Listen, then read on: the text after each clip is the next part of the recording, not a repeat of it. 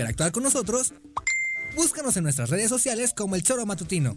Agréganos en WhatsApp al 777-443-4208. ¿Y por qué no? Sintonízanos desde la página web www.elchoromatutino.com.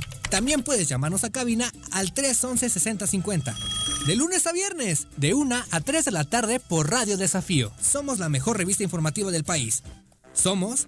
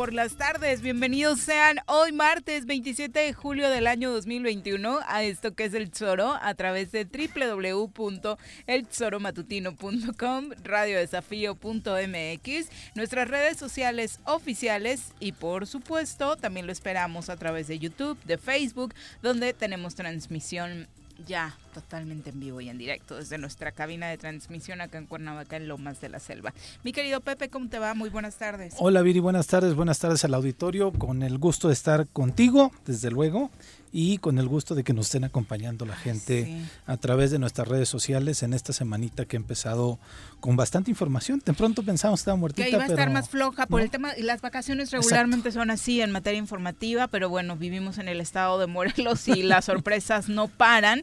Por supuesto, eh, platicaremos de lo que está sucediendo en la capital del estado en torno al tema de la basura. También hablaremos de, eh, creo que cada vez más foquitos rojos alrededor con temas de contagio, ¿no? Al menos para mí hoy ha sido un día en el que varias personas de dispositivo. Sí, y que, que el misma, la, misma gente del IMSS está diciendo que ya hay gente que está llegando a, atender eh, la solicitud para hacerse sus pruebas, para ver cómo están. Eh, habilitaron otro piso más ya en la clínica regional del IMSS eh, ubicada en Plan de Ayala. Entonces, hoy acá, ahorita justamente antes de entrar al aire, estaba comentando de otro amigo que comunicador que este que menos de 30 años y afortunadamente está diciendo que ya salió del COVID, muestra ahí sus este, estudios de, de sus pulmones.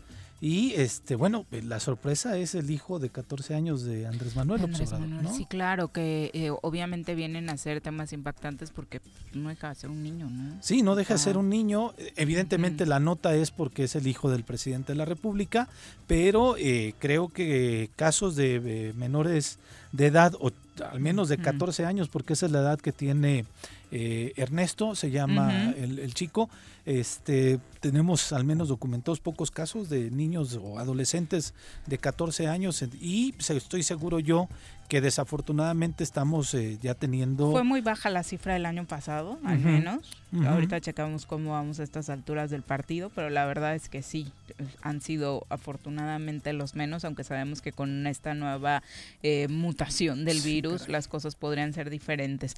Vamos a saludar a quien hoy nos acompaña en comentarios.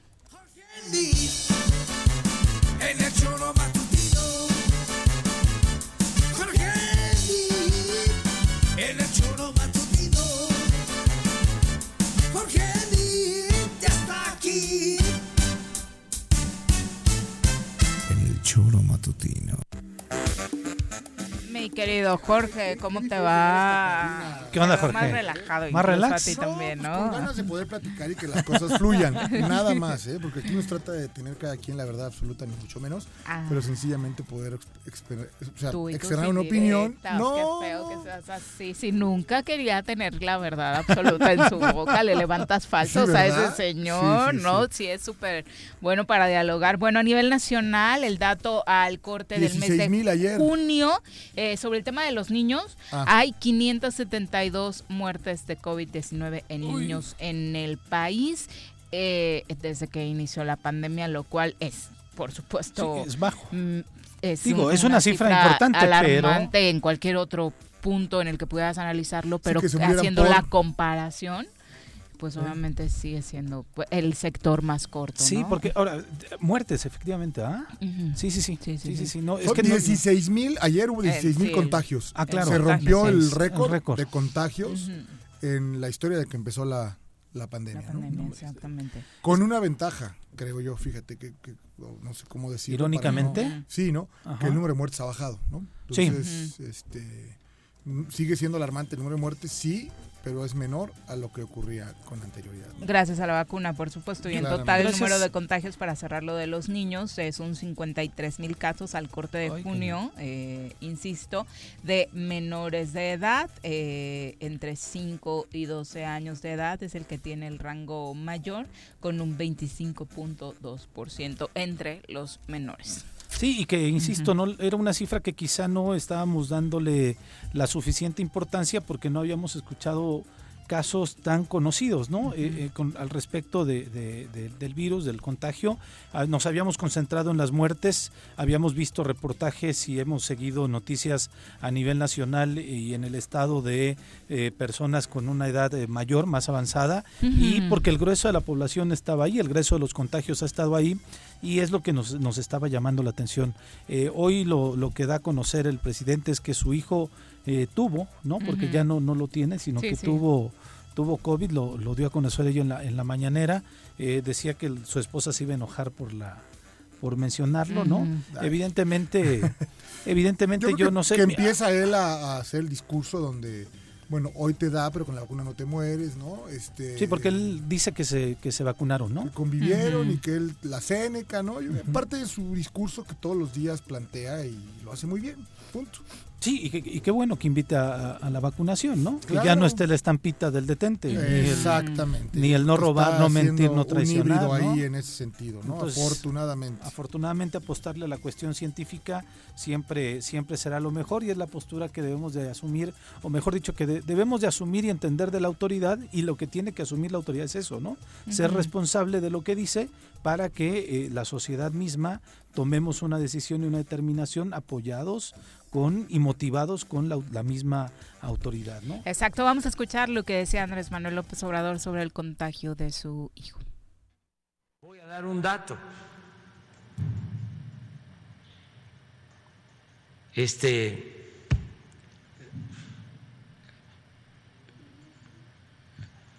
se contagió Jesús Ernesto,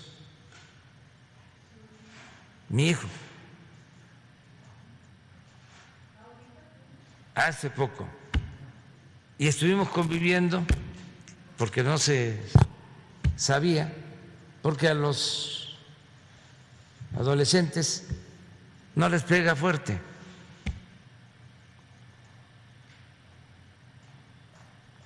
Y yo ya estoy vacunado y no tuve problema, ni la mamá. Y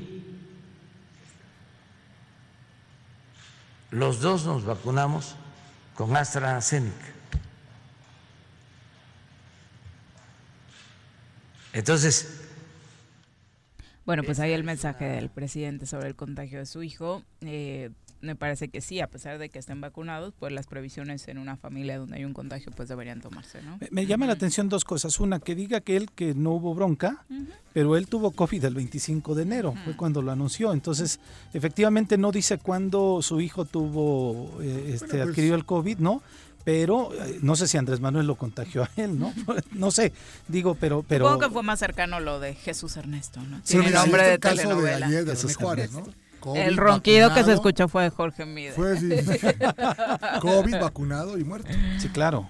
sí, sí, sí. No, no fue suficiente la vacunación. O, ¿Tenía alguna comorbilidad? Pues es que yo recuerdo que lo habían matado hace un, par de meses, ¿no? Lo digo sí, sí, sí, en término coloquialmente hablando, ¿no? Y resulta que no, y bueno, pero se vacuna en abril, yo no sé si se vacunó después de que le dio, seguramente, no sé, no tengo idea, pues no salió del, del círculo, ¿no? O sea, no salió del, del, daño que fue mayor que le hizo el COVID, ¿no? Claro. Hasta donde yo lo conocí, era un hombre este fuerte fuerte. Podríamos decirlo así sí. Así es lo que querías corría, decir corría todos los días o sea aparte lo veías y estaba en una forma no sí. Sí sí sí. Sí sí sí. Entonces sí ayer recordábamos que estuvo aquí en Morelos un ratito no precisamente como Así es. delegado. Así es. y, que estabas comentando, Jorge, el, tema de que este, hay menores muertes ahora, ¿no? Una alta incidencia de contagios, hay menores muertes, y quizá va en el mismo esquema que, menciona Andrés Manuel, y le decía yo, compartí ayer con el auditorio con Viri, de otro amigo que tenía 25, bueno, que tiene 25 años todavía, este, y que resultó positivo hace un par de semanas y afortunadamente la libró. Entonces quizá estamos este, viendo que hay menos de, funciones porque en este grupo de edad el, cuerpo tiene una respuesta de mayor fortaleza, ¿no? Este, evidentemente por la edad, ¿no? Claro. Este, y, en el caso, por ejemplo, de este del hijo Andrés Manuel con 14 años, pues llama la atención, ¿no? Este, llama mucho la atención. Qué bueno que salió bien, pero este, qué bueno que, que aparte del sector que sigue, ¿no? Claro. O sea, al momento de estar vacunados los adultos mayores, pues quién se contagiará, los que siguen, ya están de 40 a 50 creo que lo complicado es que no se está completando el esquema de vacunación. Hay un sector muy grande, por ejemplo, aquí en Morelos, que se puso la primera de Pfizer y, que, no, hay para cuándo. Pero aparte, la realidad es que no va a llegar. ¿eh? O sea, no, no, se acabó y, es parte del desorden que tuvieron en, el, en la logística de, de la implementación de las vacunas, ¿no? Sí, nos compartía el, coordinador de la vacunación aquí en Morelos que les iban a llamar, no sé exactamente, si quizá hay alguien del auditorio, Mira, este, si ya les llamaron, si no les han llamado. ¿Cuál te tocó a ti? Yo, yo, no, yo no me vacuné aquí. Ah, A mí me dio y yo estaba completamente paranoico y tuve la fortuna y la suerte y, los medios para poder irme a vacunar a otro lado, ¿no? Yo vacuné en marzo, o sea, ya es hace mucho tiempo y a mi hija. En Rusia.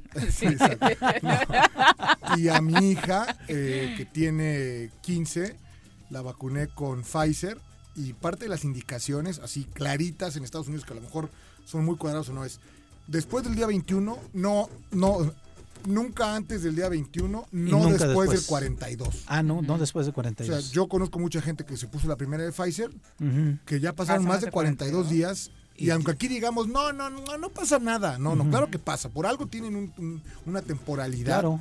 Y bueno, yo, o sea, ¿qué tomo de ejemplo, no? al país que más ha vacunado en el mundo, quien las tiene y demás, esa es otra historia. A mi hija de 15 años que la vacunaron le dijeron, nunca antes del día 21, nunca después del día 42. Okay. La siguiente dosis. Son indicaciones eh, clarísimas, sí, claro. Pues bueno, y mira, lo que me llama la atención nada más es cuando dice AMLO, nos vacunamos con AstraZeneca. ¿Y por qué me llama la atención la el que queda, ¿no? No, pero es que ¿sabes por qué me llama la atención, Viri? Porque le preguntamos aquí también a nuestro coordinador de la vacunación en Morelos qué onda con los menores de 18 y decía que la autoridad todavía no autorizaba la vacunación a menores ah, dijo que él y su esposa, ¿no? Ah, bueno, no sé. Sí, sí, me parece que era para él su esposa. dijo, no tuvimos ningún síntoma, ambos nos vacunamos. Creo que sí lo dice en el sentido de Beatriz y de... Pues ya me callo mi bocota. Sí, no, no, imagínate que hubieran vacunado, hubiera sido una locura. Sí, sí, sí, ¿no? O sea, por eso digo, me llama la atención. Está, está autorizado un protocolo y es solamente con Pfizer a partir de los 12. No en México. En México, por lo que vemos, es los 18 a 30, pero hay ahí. Sí, justo ayer no, recuerdo el laboratorio que decía que ya tenía pruebas avanzadas para entre 5 y 11, ¿no? Ah, que es el rango que, seguiría. Que seguiría. Pues bueno, y, y la, la, este, lo importante, bueno, hoy, ahorita que comentabas tú, este Jorge, sobre la el proceso de la vacunación en nuestro estado y en nuestro país. Eh, hoy en la mañana también Gatel comentaba que ya el 45% de la población en nuestro país ya está vacunada, lo cual creo que en algún momento hubo un, eh, un, mejoramiento en el proceso de vacunación porque empezamos lentísimos, lentísimos con un nivel. Yo recuerdo que en los primeros tres meses teníamos solamente el, 3, el 5% de la, de la población y no avanzaba, ¿no? Entonces era preocupante saber, y sí había varias investiga varias este, artículos de que si seguíamos a ese paso íbamos a terminar en siete años, lo decíamos muchos, ¿no? Haciendo, y de, pronto decían, ¿y cuál es tu, este, tu fuente científica? pues nada más sumar y dividir, restar y demás, ¿no? Era muy sencillo, pero creo que ahora a los que criticábamos el proceso de vacunación, yo me pues incluyo sí, no, Pepe, entre ellos. Porque de nada sirve que tengas una. Ah, no, no, no, claro, Entonces, sí. Hoy solamente el 20% y se, se presume es el que está vacunado. O sea, más bien el que está... Eh, es el 20% que tiene su que dosis tiene total. el completo, ¿no? O sea, la entonces, primera dosis y no segunda dosis. O sea, hoy, hoy- o sea, no puede seguir que, que sigan con los de abajo cuando todavía no están los de arriba completos. Sí, claro. Entonces no vamos a llegar nunca a la de rebaño porque que te pongan la mitad, pues es... Sí, pues, te, te queda vulnerable. ¿no? Exactamente. En, en un estado de, de no y a ver cuánto tiempo dura, ¿no? Sí. Esa es la otra.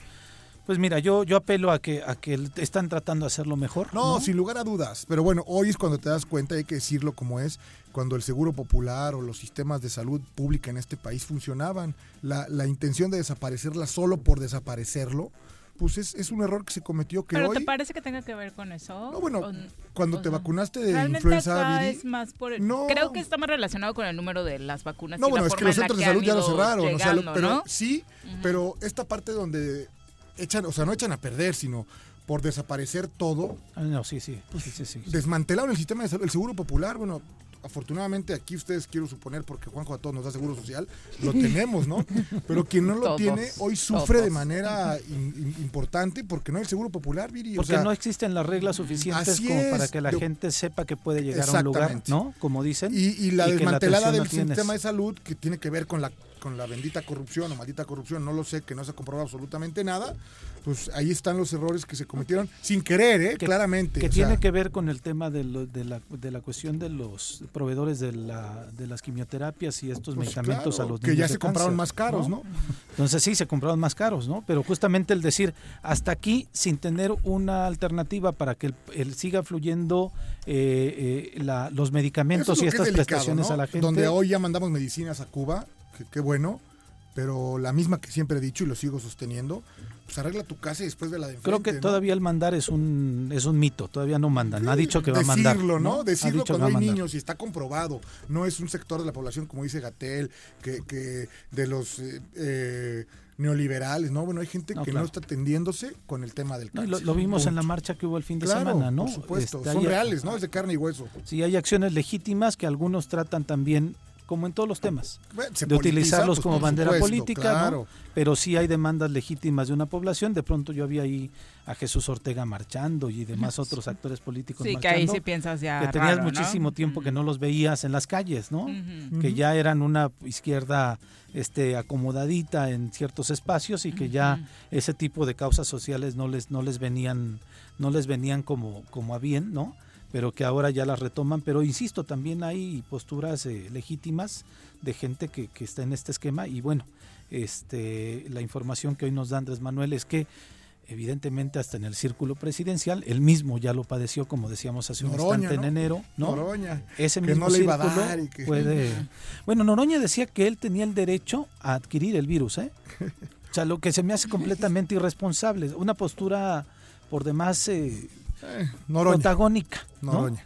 Pero él decía, tengo el derecho a poder adquirir el virus. Se me hace estúpido el argumento, ¿no? Sí, está en un tema de salud y de vida, ¿no? No, y donde mucha gente ha perdido familiares, ¿no? No, o sea, luego. porque quienes la hemos visto cerca, me refiero que yo fui este positivo a COVID, afortunadamente tuve los medios también porque se vuelve a se vuelve Sí, un también. tema de medios y no no no digo, o sea, porque me atendí al segundo que sentí algo distinto en mi cuerpo, pero porque tenía la manera de hacerlo. Quien no lo tiene, que tiene que irse a la, a la chamba y en fin, X cosas y no lo puede hacer y dice, es una gripita normal y, y pasaron cinco días y esa es la diferencia de que te salves o no te salves, ¿eh? Porque tampoco es el hilo negro y eso es lo que está pasando hoy, que hay muchos contagiados, pero hay un protocolo de muchos doctores que aparte coinciden en la invermectina, en el alín en los pulmones, una serie de medicamentos que sin duda te ayudarán para salir adelante de la enfermedad, ¿no? Y que no todo el mundo Y puede adquirir. Claro, bueno, yo hay una persona que trabaja conmigo que me dijo, oye, patrón, me dio, ¿qué te dieron? Paracetamol. Le dije, pues te vas a morir, mano, ven. O sea, fui, le compré las medicinas y pues a lo mejor fueron 3, 4 mil pesos que no hubiera podido comprar él. Claro. Punto. Así de sencillo, ¿no? Sí, estoy de acuerdo. O sea, Bueno, eh, pasando a otros temas, por supuesto, este asunto de la basura que ayer comentábamos sigue dando de qué hablar. Eh, ayer terminamos con manifestaciones por parte de los pobladores que se oponen precisamente a que los camiones sigan transitando por este esta zona de subida Chalma que desafortunadamente pues terminó con algunos eh, escenas violentas, ¿no? que desafortunadamente no, no abonan a nada bueno en, en, una negociación que debería sí apuntar al diálogo y por supuesto y, y que de pronto también sin ánimo de eh, pues descartar ninguna posibilidad de diálogo, creo que sí la, la parte de estar tratando de resolver las cosas a partir de, de, bloqueos en puntos como este, pues lo mejor sería que todas las partes involucradas se sentaran, ¿no? Como ya en algún sentido lo han estado eh, haciendo. El, el problema ayer fue una falta de comunicación, me parece que de varias partes. Una, había una mesa de diálogo del alcalde, me parece, algunos funcionarios con pobladores de la subida Chalma. Estaban llegando, estaban llegando a negociaciones muy concretas, muy claras, en un estira y afloja de las partes, imagino yo, ¿no? Digo, no estuve en esa reunión, pero me lo imagino. Se llegó a un acuerdo, y el acuerdo era dejar pasar los camiones y tenían, a partir del pliego petitorio que tenían los vecinos, se iba a llegar a un cumplimiento, no sé si por parte de la empresa o del y o del ayuntamiento. El tema es que cuando dicen ya se llega a este acuerdo y llegan estos vecinos que estuvieron en la mesa de negociación con el alcalde, ya otros vecinos, algunos dicen que, que hasta de Temisco llegaron al lugar de su vida Chalma, y entonces esos vecinos decían que desconocían los acuerdos a los que habían llegado sus representados con el alcalde. Yo estoy de acuerdo, pero me parece que la anarquía de la ciudad no puede permitir. Es, una, es un tema de un eh, tiradero que está perfectamente regulado. Un relleno. un relleno. Si está, si está regulado es un relleno, no es, un, relleno, perdón, tienes toda la razón. A lo que yo voy es, no puede ser que por mis pistolas cada quien haga lo que se le pegue la gana en esta ciudad, ¿no? Pero, pero pongo el contexto y claramente lo dices, ya habían llegado a un acuerdo con algunos representantes de, algunos colonos y después cuando llegan acá, los que seguían bloqueando el paso dicen, no, no, no, esos vecinos los desconocemos, no reconocemos esa mesa de diálogo y seguimos aquí bloqueando, ¿no? Y a partir de ahí se arma también la otra parte del, de que, que, pues las imágenes son completamente claras, ¿no? Desafortunadas en donde el personal de la empresa pues este se agarra golpes con la gente de de ahí, con algunos, además con uno iría de forma muy gandalla porque eran muchísimo más sí, claro. a partir de los ciudadanos y yo creo que evidentemente a la gran mayoría de la ciudadanía nos preocupa el tema de la basura, nos preocupa en dónde la vamos a colocar. ¿No? Sí, habrá que preocuparnos por producir menos, ¿no? De ah, entrada. No, ojalá. De separarla, toda esta parte, porque qué vivos los vecinos, y no quiero ponerme en favor y en contra de nadie, pero ¿qué hacemos todos los que vivimos por tener una mejor ciudad en ese sentido, ¿no? y acuérdate la crisis de basura que vivimos en el 2005, la basura en las calles. Entonces, si bloquean a, esta empresa para llegar al relleno sanitario y este eh, bloquean por Temisco, ¿no? Una parte, un sector de la población de Temisco que está bloqueando por allá y después bloquean por acá, ¿a dónde llevan la basura? Cuando en Cuautla ya no quieren recibir la basura de Cuernavaca. No, pero aparte lo que cuesta, ¿no? Exactamente. O sea, va más allá de eso. Entonces esa complejidad es lo que se ha dado ahí la autoridad ya realizó su esfuerzo de realizar unas mesas de trabajo. ¿Qué va a hacer la autoridad ahora entonces, Viri? ¿no? Pues, pues lo que tiene que hacer es un acto de autoridad. ¿no? exacto, pero es con qué vecinos me siento entonces, ¿no? Sí, sí. Si, me siento con cada uno tiene una postura diferente, ¿no? Mira, yo te voy a comentar algo que, es similar y no similar lo que ocurría en la feria de Cuernavaca, ¿no? en, el, en el predio de, de Acapatzingo. Eh, cada año había que ponerse a mano con quien tapar el acceso. Pues espérame si ya se compró, se o sea, se, les dio lo que tenía que darse. Y no una y no una persona, sino el dinero de todos los que aquí vivimos y contribuimos Así se destinó para eso. Y no puede ser que en el dicho de cada persona, cada vez que puede haber una posibilidad de negocio para el ayuntamiento lícita o de un ahorro como lo es el tiradero, pues por, por sus pistolas, dos o tres o diez o veinte o cincuenta o cien o mil, cierran los accesos para tener un beneficio personal, ¿no? Y, que nos pasa a afectar a 390 mil ciudadanos de la ciudad. Exactamente. Que el análisis es desde cuánta basura producimos cada uno de nosotros, efectivamente lo decías tú, pero en dónde se deposita la basura de los 390 mil casi ciudadanos que, habitamos aquí. Y además creo, eh, amén que la, que la ciudadanía y que el auditorio nos diga, creo que el servicio de basura de esta empresa no ha sido deficiente No. Creo que ha sido, que ha cumplido con, con, las expectativas. el problema como tal es que les molesta que pasen los camiones, no el servicio como tal, ¿no? Eh, yo no creo que sea eso, ¿eh? Yo creo ah, que al final del día quieren tener alguien alguna alguna algún beneficio de tipo económico. ¿O será realmente el asunto de los pobladores o estará alguien detrás? Pues, ¿no? no lo sé. Que además fue muy curioso el lunes de la semana pasada, el lunes 16, y no estoy mal en las fechas, que se manifiestan en Santa Úrsula, ¿no? En Santa Úrsula, en Temisco, y al mismo tiempo también se manifiestan en el relleno regional eh, o intermunicipal de Mazatepec. El mismo día un tema de basura a la misma hora, ¿no? Y, además con, con y en el ayuntamiento de Temisco sí, y además decían que en el relleno de Mazatepec estaban recibiendo basura de Cuernavaca.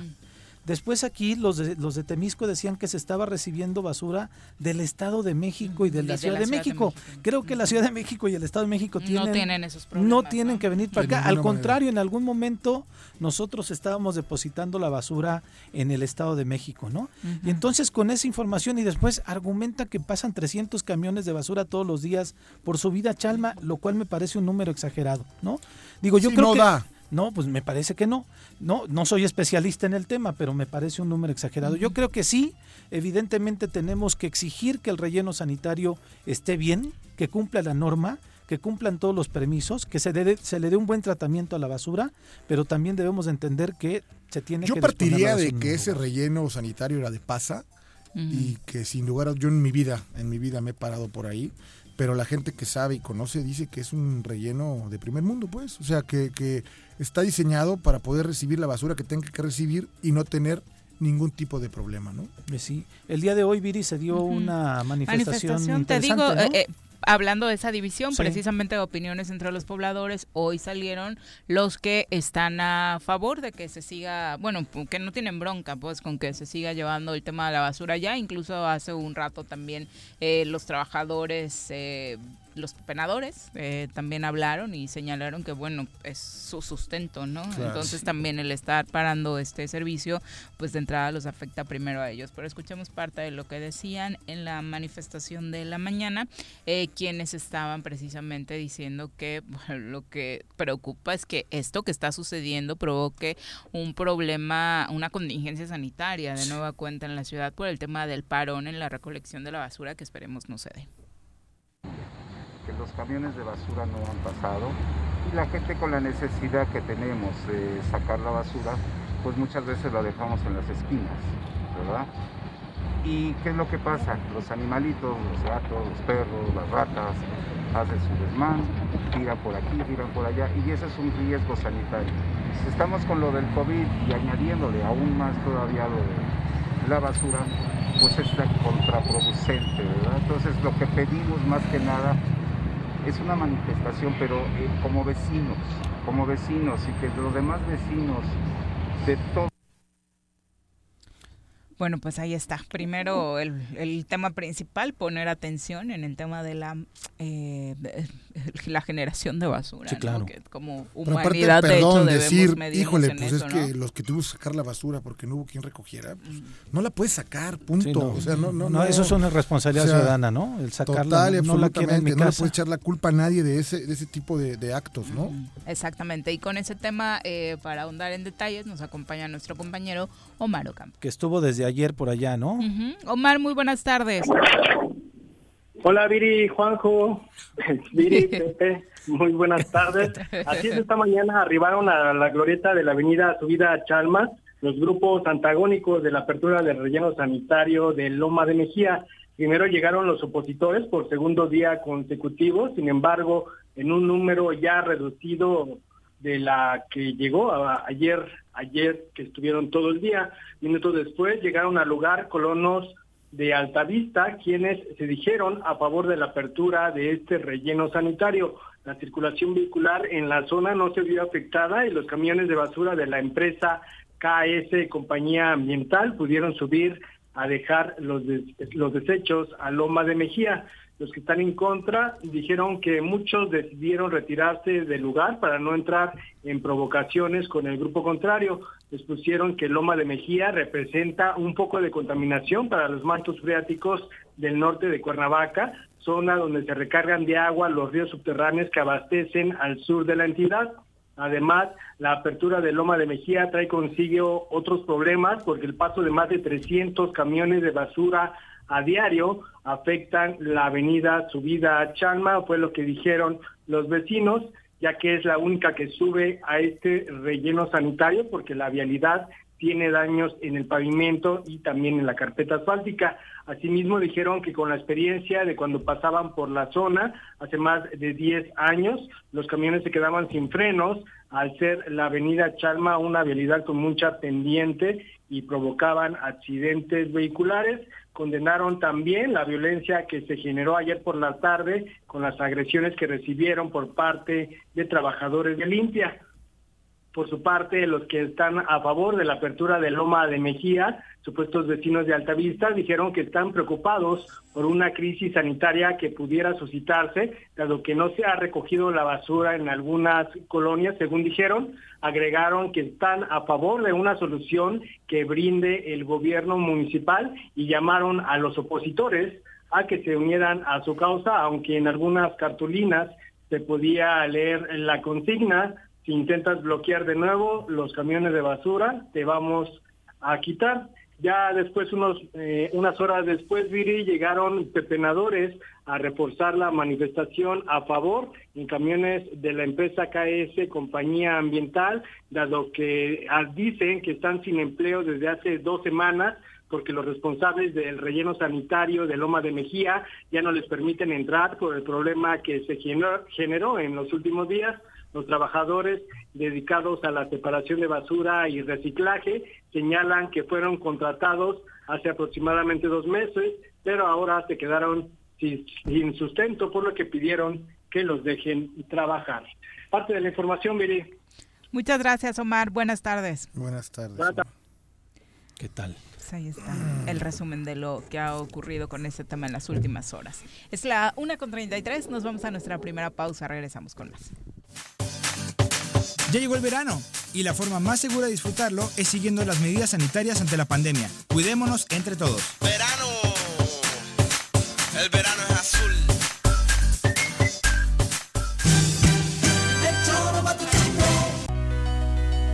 En Morelos las y los diputados están cumpliéndole a la ciudadanía. Aplicamos políticas de austeridad y racionalidad del gasto y ya logramos saldar la deuda de 82 millones de pesos que nos heredó la legislatura anterior. Con acciones responsables, Morelos avanza. 54 legislatura. Congreso del Estado de Morelos. En Jutepec es indispensable continuar con las normas básicas de la buena higiene. Lava periódicamente las manos. Evita tocarte los ojos, nariz y boca. Al toser o estornudar, cubre la boca y nariz con el codo flexionado. Limpia y desinfecta frecuentemente las superficies. Es tarea de todos combatir al COVID-19. No importa el color del semáforo, debemos seguir protegiendo nuestra salud ante el COVID-19. Aunque estés vacunado, mantén el uso del cubrebocas en todos los espacios compartidos. Te cuidas tú, nos cuidamos todos. Ayuntamiento de Cuernavaca. Amiga y amigo comerciante de Emiliano Zapata, recuerda que tu establecimiento y todos los del municipio deberán contar con gel antibacterial, tapete sanitizante, divisiones protectoras, además del uso de cubrebocas dentro y fuera de tu negocio. Con estas acciones disminuimos los contagios por COVID-19 y garantizamos el funcionamiento de todos los establecimientos en Emiliano Zapata. Ahí viene una ola. Ahí viene otra ola. Ahí viene otra ola. Que no te agarre la tercera ola en este verano. Mantén firmes las medidas sanitarias y usa cubrebocas. Cuídate y cuidémonos todos.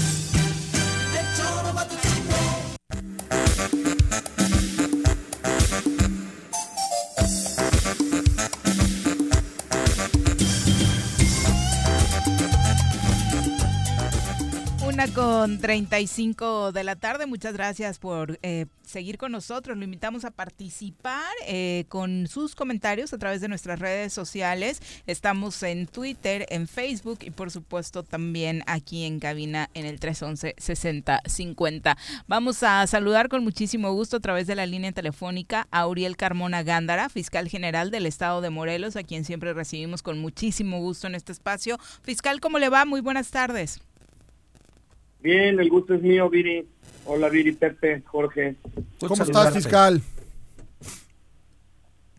¿Qué, empezamos, este fiscal? Eh, el tema que ayer se quedó es que nos quedamos en stand-by como ayer en el Congreso, ¿no? en este tema de la definición del el caso Uriel Carmona junto con otros que por ahí traían los diputados federales. Sí, eh, la, Comisión de Puntos Constitucionales tenía que sesionar, ¿no? Para sacar adelante estos temas. Eh, ¿Qué va a pasar? ¿Se va a respetar el fuero de todos los fiscales finalmente? ¿Será ese el destino fiscal? Pues yo espero que sí. Hay un tema muy simple que implica que el Congreso de la Unión tiene que respetar la constitucionalidad que se contiene en una orden de una juez federal que me otorgó a mí una suspensión definitiva para que el juicio de desafuero, ahora llamado juicio de procedencia, no termine hasta que antes se resuelva lo que tenga que resolverse en un juicio de amparo que yo tengo promovido y en ese juicio de amparo estoy seguro de que me darán la razón porque yo no he cometido ningún delito. Entonces estoy tranquilo, pues nada más estoy expectante viendo lo que pasa en, en la Cámara de Diputados. Ahorita pues conmovido con el fallecimiento de don René Juárez Cisneros. Sí, claro. Y bueno, más allá de eso, pues nada más el, el, el pésame a familiares y y el reconocimiento a su trayectoria, una persona pues impecable, guerrerense, este del PRI, y bueno, pues estamos nada más en espera de que esto se resuelva en la parte constitucional y legal. A estas alturas del partido fiscal, ¿tienes claro por qué este tema llegó hasta el Congreso de la Unión? Sí, por supuesto que es un tema ya de todos conocidos. A mí no me gusta la confrontación, pero esta es una persecución política de que estoy siendo yo objeto pues por las personas que están ahora en el poder, particularmente pues el gobernador del estado, a quien yo respeto mucho y trabajamos juntos todos los días. Sin embargo, hay una guerra de baja intensidad ahí en, en, la parte política, pero bueno, la razón la razón jurídica, la razón este constitucional y social, pues la tenemos nosotros, entonces pues es nada más Creo que son las vicisitudes que son inherentes a este cargo. Es un cargo de alta responsabilidad. La autonomía del Ministerio Público en Morelos funciona. Es precisamente por, por esto es que se dan estos ataques, ¿no? Estos ataques son derivados de que ya no somos subordinados del, gobernador, ni del Poder Judicial, ni de ningún otro, otro, otro interés político o económico. Entonces el Ministerio Público en Morelos está, se está transformando hemos invertido en infraestructura, construimos nueve fiscalías nuevas, fundamos eh, dos grandes fiscalías, una de delitos de alto impacto y otra de feminicidios, fundamos la unidad canina que nunca había existido en Morelos, eh, triplicamos el sueldo a nuestro personal desde mayo de 2019, conservamos la modalidad 10 del seguro social, entonces pues estamos en una en, un intenso eh, trabajo de, transformación, estamos luchando contra la corrupción, hemos separado a más de 200 personas del cargo desde, desde 2018 en que entró mi administración y bueno, eso pudiera generar algún celo en otras autoridades. Entonces, estos ataques pues son muestra de que estamos haciendo las cosas bien, pero pues vamos a esperar a que a que la Cámara de Diputados resuelva conforme a derecho yo espero que en esta semana ya tengamos una, una resolución más clara. Ahorita pues las cosas van lentas y, y desde fuera pues no sabemos más que hasta ahorita no han convocado a un nuevo periodo extraordinario en, la Cámara de Diputados, que es donde entiendo que se pretende pasar a la orden del día. Fíjate nomás el caso del fiscal de Morelos. claro.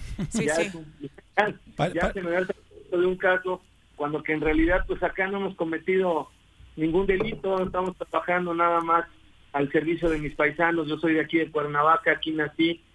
Eh, bien bien apuntaba Jorge Nitz, soy el único morelense de la, de la integrante mesa. de la, mesa de seguridad.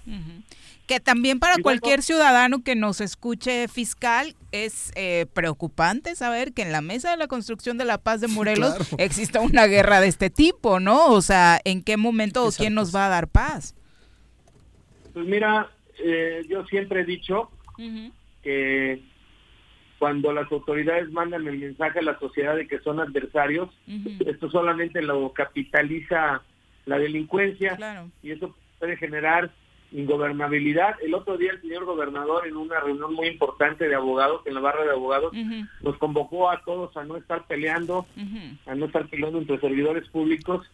Y bueno, yo retomo lo que dijo. No te la creas, fiscal. Le salió por un lado.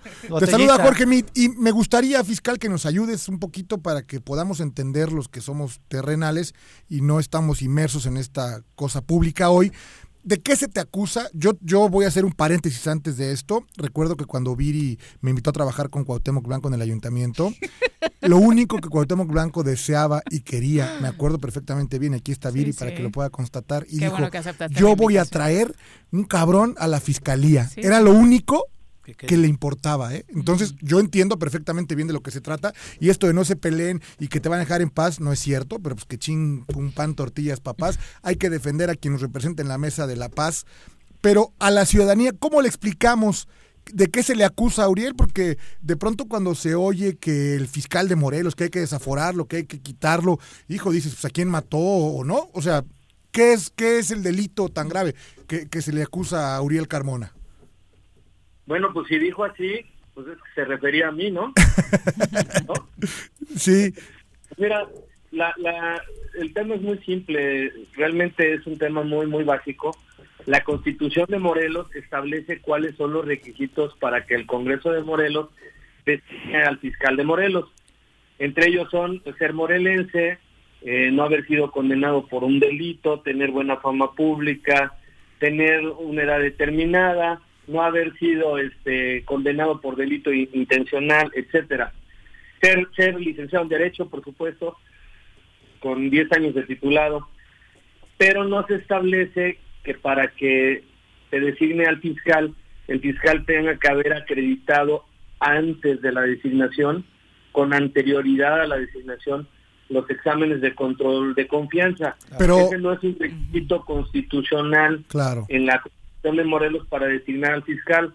Y lo que hay, eh, lo que está haciendo la Fiscalía General de la República es acusarme precisamente de que cuando el Congreso de Morelos me designó, que por cierto fue por mayoría calificada de 22 votos de 30 diputados que eran en, en 2018, incluidos los diputados del PES, quiero que sepas, también el partido gobernador votó por mí para ser el fiscal, por eso te digo que a lo mejor el adjetivo era para mí. Claro. Este, pues eh, de lo que me acusan en, en la Cámara de Diputados es de que cuando me designaron yo no contaba todavía con esa evaluación de control de confianza, pero no es un requisito constitucional. De hecho, en ninguna constitución del país, de las constituciones locales, se le exige al fiscal que antes de ser designado fiscal de un estado tenga que acreditar esas evaluaciones. Claramente hoy las tienes. Que cumple con posterioridad y es un requisito de permanencia, Claro. no de ingreso.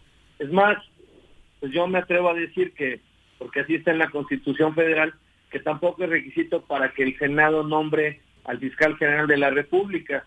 Entonces yo no creo que el, el don Alejandro Gersmanero haya presentado las evaluaciones antes de que lo designara la Cámara Alta del Congreso de la Unión.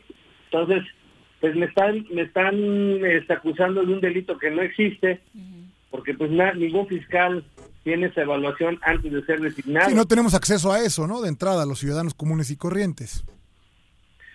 Pues mira, eso es información pública. No, no, me refiero, yo si mañana quisiera un examen de control y confianza, pues, ¿en calidad de qué me lo voy a hacer?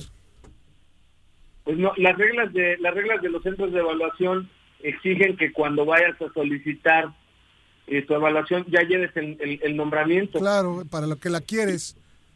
Si llegas como cualquier persona civil, pues no te van a no te van a tomar la evaluación claro. porque precisamente las reglas son que te evalúen ya que tengas la designación tratándose de una designación hecha por un congreso eh, de un, de un eh, estado que es un órgano digamos soberano es uno es una es un poder del estado si se trata de la designación de un policía o de un agente del ministerio público de un perito ahí sí es requisito que se evalúen antes de ser designados pero porque son personal de carrera, son personal, digamos, claro. de base, ¿sí? pero, pero las designaciones de que son en la vía democrática por una votación indirecta, porque por mí votaron los representantes del pueblo, pues no, no está en la constitución que tengas que tener esa ese requisito. Entonces ahí la Fiscalía General de la República pues generó una especie de sofisma, lo que es una mentira, donde se establece que yo tenía que tener ese e, ese examen como si fuera un requisito constitucional y pues no es así. Por eso es que tengo la tranquilidad de que seguramente se me va a dar la razón en estos procesos. Por supuesto que hay una presión eh, de carácter político, de eso saben más ustedes que yo. Poquito. Entonces, este, pues estoy nada más a la expectativa porque ya hice lo que me tocaba, ya presenté mi amparo, ya presenté mis pruebas, ya contesté y estoy a disposición de comparecer ante la autoridad que sea para deslindar cualquier responsabilidad porque estoy tranquilo de que no cometí ningún delito. Justo. Hubo una campaña de prestigio donde en redes sociales se me acusó de delitos de, de delincuencia organizada y lavado de dinero. Y, se hicieron muchas no, historias. Uh -huh. Pues sí, pues yo creo que vieron que tengo empobrecimiento inexplicable. Porque... Disculpa, fiscal, justamente te iba a preguntar, mencionas que ya hiciste lo que te corresponde legalmente hablando. ¿Ha habido también que tener trabajo de este, cabildeo con algunos eh, legisladores en la Cámara de Diputados? Pues fíjate que no, ese, ese es un tema que es ajeno para mí. Yo tengo este 27 años de servicio público eh, prácticamente ininterrumpido y no tengo experiencia en esa materia, no, no soy un político ni mucho menos. Lo que he tratado pues es de promover por escrito, dirigirme con mucho respeto a las autoridades y pues para tratar de que se enteren cuál es el trasfondo de este asunto, pero no estoy en una forma de campaña, ¿no? Al contrario, algunos legisladores me han preguntado cómo está la cosa y pues yo dentro de mis limitaciones pues les he explicado, les he mandado información, algunas fotocopias, sobre todo pues a los diputados de Morelos, ¿no? Claro. Que, que, ellos pues han, están interesados en saber cómo está cómo está mi asunto, uh -huh. pero no no tengo yo acceso a como tú decías, yo yo frente al Congreso de la Unión pues soy este un ciudadano de, de a pie, ¿no? Ahora, en este sentido, de repente sabemos que las decisiones que se toman en los congresos eh, de pronto no son tan legales, son más a partir de una postura política.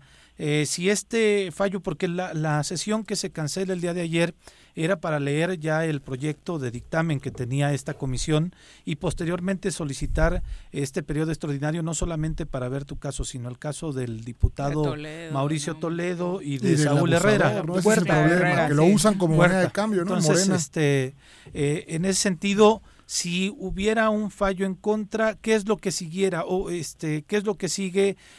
¿Sigue la, la bolita en el legislativo o inmediatamente vas a un amparo? Mira, el amparo ya lo tengo, okay. lo tengo concedido. Ese es precisamente el, el, el, tema importante, que ya un juez federal ya dijo que no pueden resolver mi asunto en la Cámara sin que antes se resuelva el juicio de amparo. Esa es, esa es la situación este, constitucional y legal que prevalece en mi caso. Si resolvieran eh, violando esa suspensión, pues podrían incluso incurrir en, una, en un delito, porque violar una suspensión de amparo es un delito. Los que nos dedicamos a esto lo sabemos muy bien. Yo mismo soy autoridad responsable en cientos de amparos porque nosotros manejamos detenidos y manejamos cateos y órdenes de aprehensión. Cuando a una persona le conceden una suspensión definitiva de amparo, no la podemos detener hasta que termine el amparo uh -huh. y se sepa si tiene razón o no ese, ese, ese gobernado, ese quejoso, que es como se le llama a la persona que promueve un amparo. en, ante la Cámara de Diputados yo soy el que promovió el amparo y tengo concedido una suspensión y no deben, no deben resolver hasta que termine el juicio de amparo. Si lo hicieran, insisto, podrían incurrir en un, en un delito. Y bueno, la, la, la, propuesta que tienen es desconocer que yo tengo fuero, lo que está sosteniendo la sección instructora en un dictamen que es como un proyecto de, de resolución, como un proyecto de sentencia, vamos, de para que termine mi, mi, mi proceso. Lo que, lo que proponen es decir que no tengo fuero, que el fiscal de Morelos en realidad no tiene fuero, porque estarían interpretando la Constitución en su artículo 111, párrafo quinto, pero si lo hicieran así, en automático están desconociendo el fuero de todos los fiscales del país que están en la misma situación que el de Morelos. Y eso pues tendría una trascendencia pues muy importante porque yo veo muy difícil que alguien quisiera tener una responsabilidad de ser un fiscal o un procurador en un estado sin tener la protección constitucional de un fuero. Claro.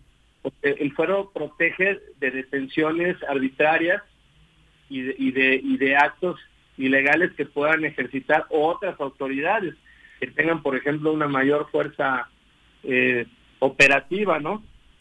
Claro, por eso la trascendencia del caso no solamente es para Morelos, los fiscales del país están con la mira pues puesta es que entonces generas una jurisprudencia, ¿no? O sea, un, precedente ahí. y, ves todos culos, todos rabones. Pero ves la postura del presidente de la República también directamente en contra del fiscal de, Guanajuato, ¿no? Este, por eso entiendes que este, este tema en específico, eh, con relación a tu caso fiscal, puede determinar lo que pudiera ser una tentación en otros espacios de la República.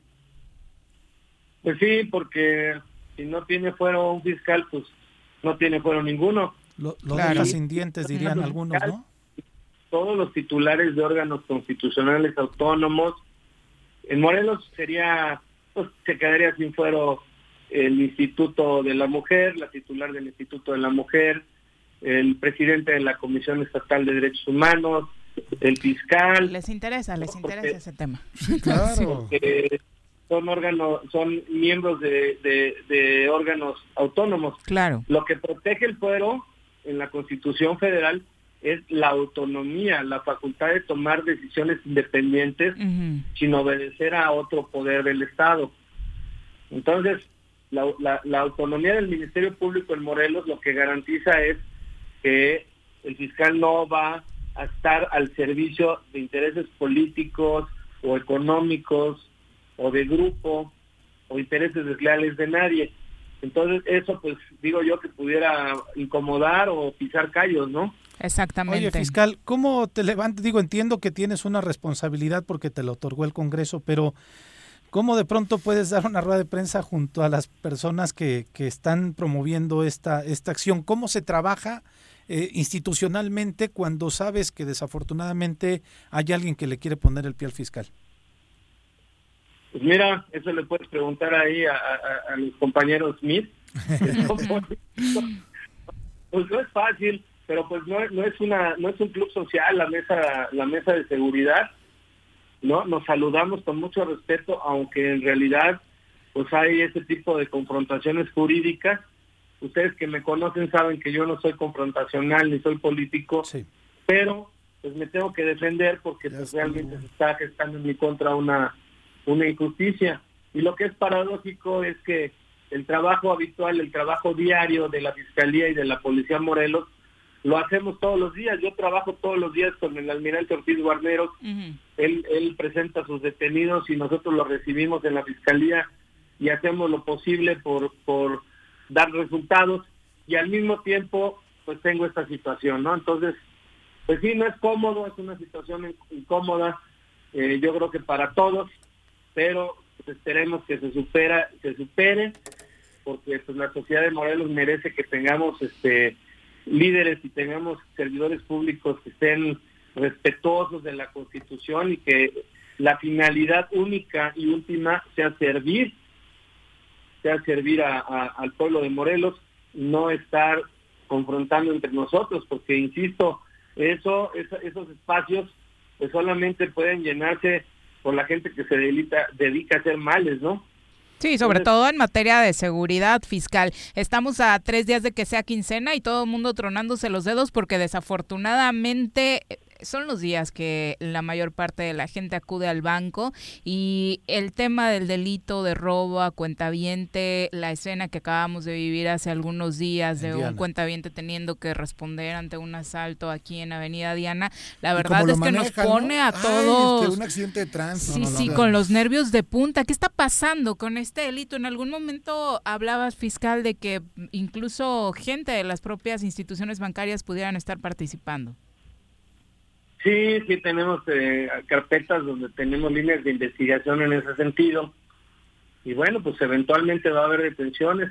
Nada más que la garantía de la Fiscalía es que no van a ser arbitrarias ni le vamos a fabricar delitos a nadie. Esa es la, la garantía y es uno de los grandes logros de, del avance constitucional de que el Ministerio Público sea independiente, ¿no? Y que, y que el titular tenga tenga un nombramiento por nueve años, lo cual implica pues, tener una estabilidad profesional, que eso va en contra pues, de las tentaciones.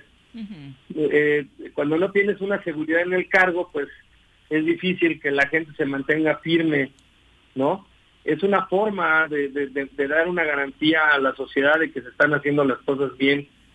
Entonces, pues les digo, aquí de lo que se trata es de que se trabaje juntos los morelenses yo siempre he tenido mi mano extendida con las demás autoridades, no nada más con el gobernador, sino con, con los presidentes municipales, los secretarios de seguridad pública de todos los municipios, eh, los diputados, los jueces, los magistrados, el presidente del tribunal, eh, porque solamente juntos vamos a avanzar en materia de, de seguridad, que eso le corresponde al gobierno, y de procuración de justicia, que es lo que les corresponde a la a la fiscalía.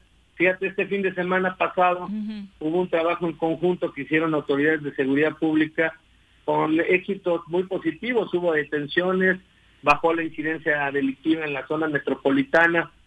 Pues es que el trabajo todo lo vence, como dice una estimada diputada de aquí de Morelos. El trabajo todo lo vence y lo que hay que hacer es eso. Hoy en la mañana el gobernador del estado me, me, me comentaba, ponte a trabajar, fiscal pues ¿Qué? ¿Qué? no tiene madre? ¿E-, ¿Es en serio, fiscal? Sí, sí, claro. Pues, sí, bueno. Comunicación. Frase este, célebre del Come frutas y verduras, ¿no te dijo? No, pero bueno, creo que donde no hay actividades es del otro lado, ¿no? Es un cínico descarado.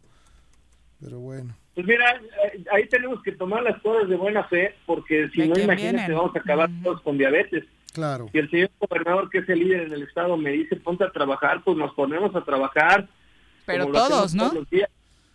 pues sí, pues es, que, es que, digo, yo no veo lo que haga el señor durante el día, yo puedo hablar de lo que yo hago, desde las 7 de la mañana ya estamos, este, ya estamos trabajando, a las 9 de la mañana tenemos la mesa de seguridad, y pues ahí, ahí arranca el día en, la materia y, y, cerramos después de las 12 de la noche todos los días, incluso ya Anoche tuvimos un evento delicado en la zona de Tepoztlán. Tuvimos también un reporte de que se habían privado eh, de la libertad a un menor de edad. En un, robo, derivado de un robo, ¿no? Sí. Y entonces estuvimos trabajando con la gente de CES hasta muy tarde.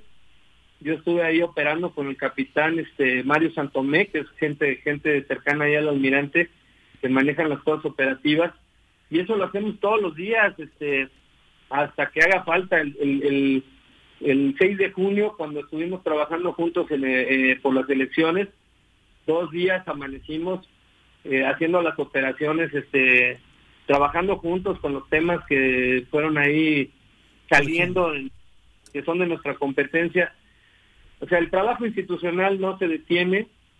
Por ejemplo, ahorita, si ustedes este, saben, Estamos ya muy avanzados en el tema de las inhumaciones de los EMEFOS. Estamos ya dándole eh, cabida, ya estamos depositando a, los cuerpos sin vida de, que se han acumulado durante décadas en los servicios médicos forenses de Morelos. Los estamos depositando en un panteón eh, eh, ministerial que construimos en Cuautla. Es un, es un depósito de altísima dignidad que, que va a garantizar que la gente localice a sus familiares, estamos identificando cuerpo por, por cuerpo. El trabajo que no se había hecho, fiscal. No, no se había, no se habían hecho esos trabajos. Pero fíjate, lo estamos haciendo de la mano con el gobierno del estado. Ahí está, está participando el secretario de gobierno de manera directa y el subsecretario de gobernación, este, don Alejandro Encinas, y, y sobre todo las víctimas, los colectivos de víctimas están ahí participando directamente. Y pues estamos resolviendo problemas de manera artesanal porque todos los casos son diferentes, cada carpeta tiene sus peculiaridades y es un pero es un trabajo que, que va a resolver un problema que tenía décadas, verdaderamente décadas, lo que, que heredamos de otras administraciones. A propósito de este tema, van a estar ya en los próximos días brigadas de búsqueda de personas en Morelos, eh, personas de todo el país. Eh, la señal que ha mandado Morelos eh, desde hace tiempo no había sido tan buena, precisamente tras lo ocurrido en Jojutla. ¿Qué mensaje les darías a las y los buscadores que estarán en nuestra entidad respecto a este tema y a la nueva forma de trabajo? Que tengan confianza en, en las autoridades de Morelos, la Comisión Estatal de Búsqueda, en la Fiscalía de Morelos, en el Ministerio Público, en las policías del Estado. Pese a estas aristas políticas que hay que limar, pues estamos haciendo el esfuerzo de trabajar correctamente. Cuando menos en la Fiscalía estamos poniendo todo lo mejor de nosotros para que esto avance bien y pues cuando estas personas lleguen lleguen a visitarnos buscando a sus familiares tienen la garantía de que estamos haciendo las cosas correctamente en la parte forense y en la parte jurídica. Y realmente pues somos ejemplo nacional en esa materia, ¿no? Es algo que en la administración pasada generó un problema muy grande, pero ahora nosotros en esta administración estamos dando solución definitiva. Eso es algo pues prácticamente histórico porque fíjense, desde que yo era agente del Ministerio Público en los 90, ustedes recordarán, bueno, Jorge Junior no, pero su papá sí. Este, yo era agente del Ministerio Público allá en los 90, ya existía el tema de que los eh, no tenían ya capacidad. Estamos en 2021 apenas dándole solución, 25 años después. Fiscal. Porque es un tema de, es un tema de inversión, de recursos, de organización, de operatividad y sobre todo de la conciliación con las víctimas que pues son exigentes porque tienen derechos y nosotros tenemos que responder porque estos trabajos se están haciendo para las víctimas, para que la gente pueda encontrar a sus familiares desaparecidos con la garantía de que científicamente las identificaciones son verdaderamente positivas. Fiscal, discúlpame que aprovechando, perdón, ya, ya no están mandando a corte, pero aprovechando que te tenemos aquí, la legislatura va a terminar y hay un tema pendiente ahí con el caso de un Marcos N. Eh, ¿Qué va a suceder después de que concluya la legislatura y qué es lo que tiene la, Fiscalía? Mira, al igual que yo, el diputado Marcos Zapotitla tiene un juicio de desafuero y él tiene un amparo con una suspensión concedida similar a la mía y pues nosotros la vamos a respetar, nosotros la vamos a respetar. El, el, el juzgado de distrito que le concedió a ese diputado esa suspensión tendrá que resolver de fondo si, hay elementos o no para proceder en su contra. Y pues tenemos que esperar ese resultado. Si le es adverso, pues entonces ya el Ministerio para lo propio, que no es otra cosa pues que ir ante el juez a solicitar lo que corresponda para, para deslindar las responsabilidades jurídicas. Este amparo, Sin mientras está ese amparo, pues tenemos que respetarlo. ¿Este amparo procede incluso después de la salida de la legislatura? No, no porque no, ya fuero, ¿no? El, amparo que él promovió está vinculado directamente con el fuero que tiene. Que se le acaba ya. Y pues teóricamente el fuero termina en el último... Será terrícola en un mes. y no lo veremos por acá seguramente. Estaríamos valorando ya eh, el proceder del Ministerio Público, pero pues es un tema estrictamente jurídico. Sí, sí, sí. Y nosotros somos respetuosos de la ley y el señor pues tiene todo el derecho de defenderse como marca la Constitución. Perfecto. Fiscal, pues muchas gracias por la comunicación, como siempre, muy agradecido. Yo solamente, fiscal. saludos a todos, un abrazo. Desearte mucha suerte, mucho éxito. El apellido eh, Carmona Gándara es un apellido de peso en Morelos, hay que decirlo así. Quien fue a la universidad, sin duda le dio clases de sistemas lógicos tu papá, tu mamá también. ¿Te reprobó? No, nunca reprueba a nadie, nunca reprobó a nadie, ¿no? Es parte de su, de su política. Y bueno, me queda claro que estamos bien representados los morelenses, los que aquí somos y los que queremos este territorio por una gente como tú. No claudiques, mi querido fiscal, y échele, échele valor, como le sigue echando. Mucho éxito. Sí, sí, sí, muchas gracias a todos. Bonita tarde. Buenas, tardes. Ay, no, o sea, muchas cosas interesantes en la plática, pero me quedé impactada con el ponte a trabajar. Sí, bueno. o sea, ¿cómo? ¿Cómo? Regresamos. No, hombre, qué. Sí paso, sí paso, está el verde. A ver, a ver, oríllese, por favor. ¿Qué pasó, Poli? Está el verde. ¿Qué pasó, güera? Aunque el semáforo esté en verde, debemos tener las medidas preventivas, porque luego uno termina en el hospital. La pandemia no ha terminado. Cuídate y cuidémonos todos. En Morelos las y los diputados están cumpliéndole a la ciudadanía. Aplicamos políticas de austeridad y racionalidad del gasto y ya logramos saldar la deuda de 82 millones de pesos que nos heredó la legislatura anterior. Con acciones responsables, Morelos avanza. 54 legislatura. Congreso del Estado de Morelos. Copicopias Cuernavaca. ¿Necesitas imprimir? No busques más. Copicopias es tu mejor opción. Somos los expertos en publicidad, impresiones, fotocopiado y diseño web. Te ayudamos con tus tarjetas, volantes, lonas, escaneo, sublimado, vinil, playeras y mucho más. Visita nuestro catálogo y agréganos en WhatsApp al 777-349-5053 o llámanos al 777-244-4232. Encuéntranos en San Cristóbal número 3, Colonia San Cristóbal, en Cuernavaca, Morelos.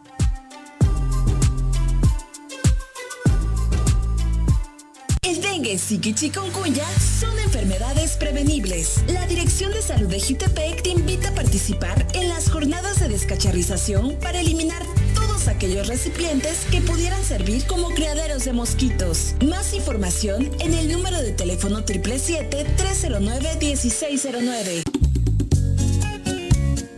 Cafetería, tienda y restaurante Punto Sano. Contamos con comida vegana y vegetariana porque nos preocupamos por tu salud. Ven y conoce nuestros productos orgánicos y suplementos alimenticios al interior de Plaza Andrómeda, local 19, en calle Pericón, Lomas de la Selva. Contáctanos al 372-3514 o búscanos en Facebook como Punto Sano Cuernavaca.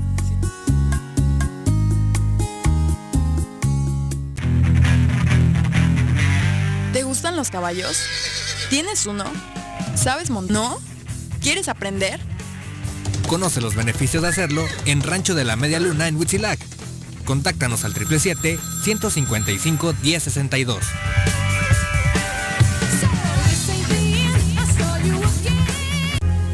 ¿Eres amante de los animales y te gusta consentirlos y mantenerlos sanos? Yunca Veterinaria es la mejor opción para ti. Contamos con servicios de estética y veterinaria canina y felina. Y además atendemos mascotas exóticas como aves y reptiles. Las mascotas son parte de nuestra familia. Es por eso que en Yunca los atenderemos como tal. Contáctanos al 777-179-8571 o visítanos en Avenida Cuauhtémoc, número 53, en Plaza Los Amates, Colonia Quintas Marta.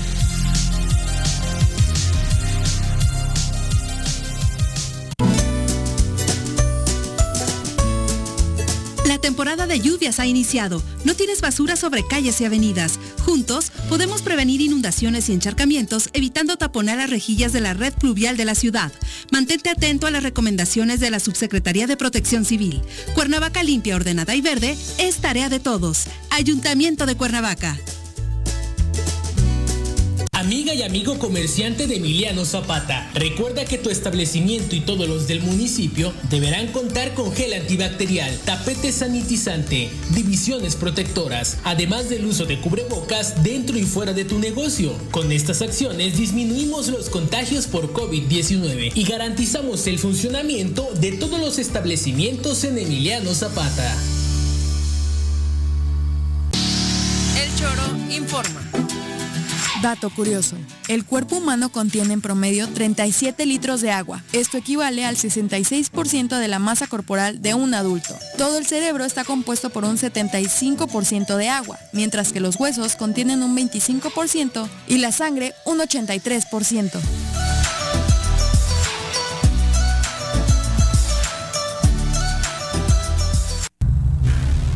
¿Te gustó estar un año encerrado en casa? Sabemos que no. Sigue cuidándote y evitemos el regreso al semáforo rojo. Lava tus manos, usa gel antibacterial, mantén sana distancia y utiliza cubrebocas. Cuidémonos entre todos.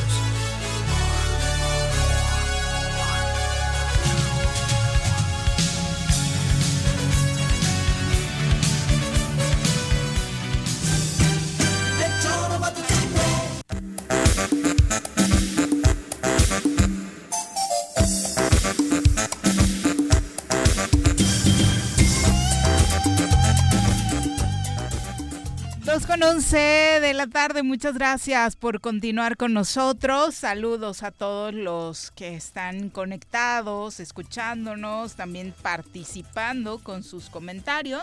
La verdad es que muy interesantes como siempre. Hugo Peralta dice el proceso de inhumaciones debe seguir. Elena Sánchez dice, bueno, que ella eh, sí comparte que ha hecho un buen trabajo el, el fiscal, ¿no? Ese es el asunto, ¿no? El fiscal sí se al ha puesto final del trabajar. día está a vista de tus. Ahí está, es un tipo que trabaja. No Sí, se anda sí, sí. con politiquerías, ¿no? Ni con grillitas. No, pero como decía Viri, este, antes que nos fuéramos al corte, digo, el, el llamado de quien lo hace. No, bueno. pues, Parece que. Pónganse a dieta. Ah, no. ¿ah?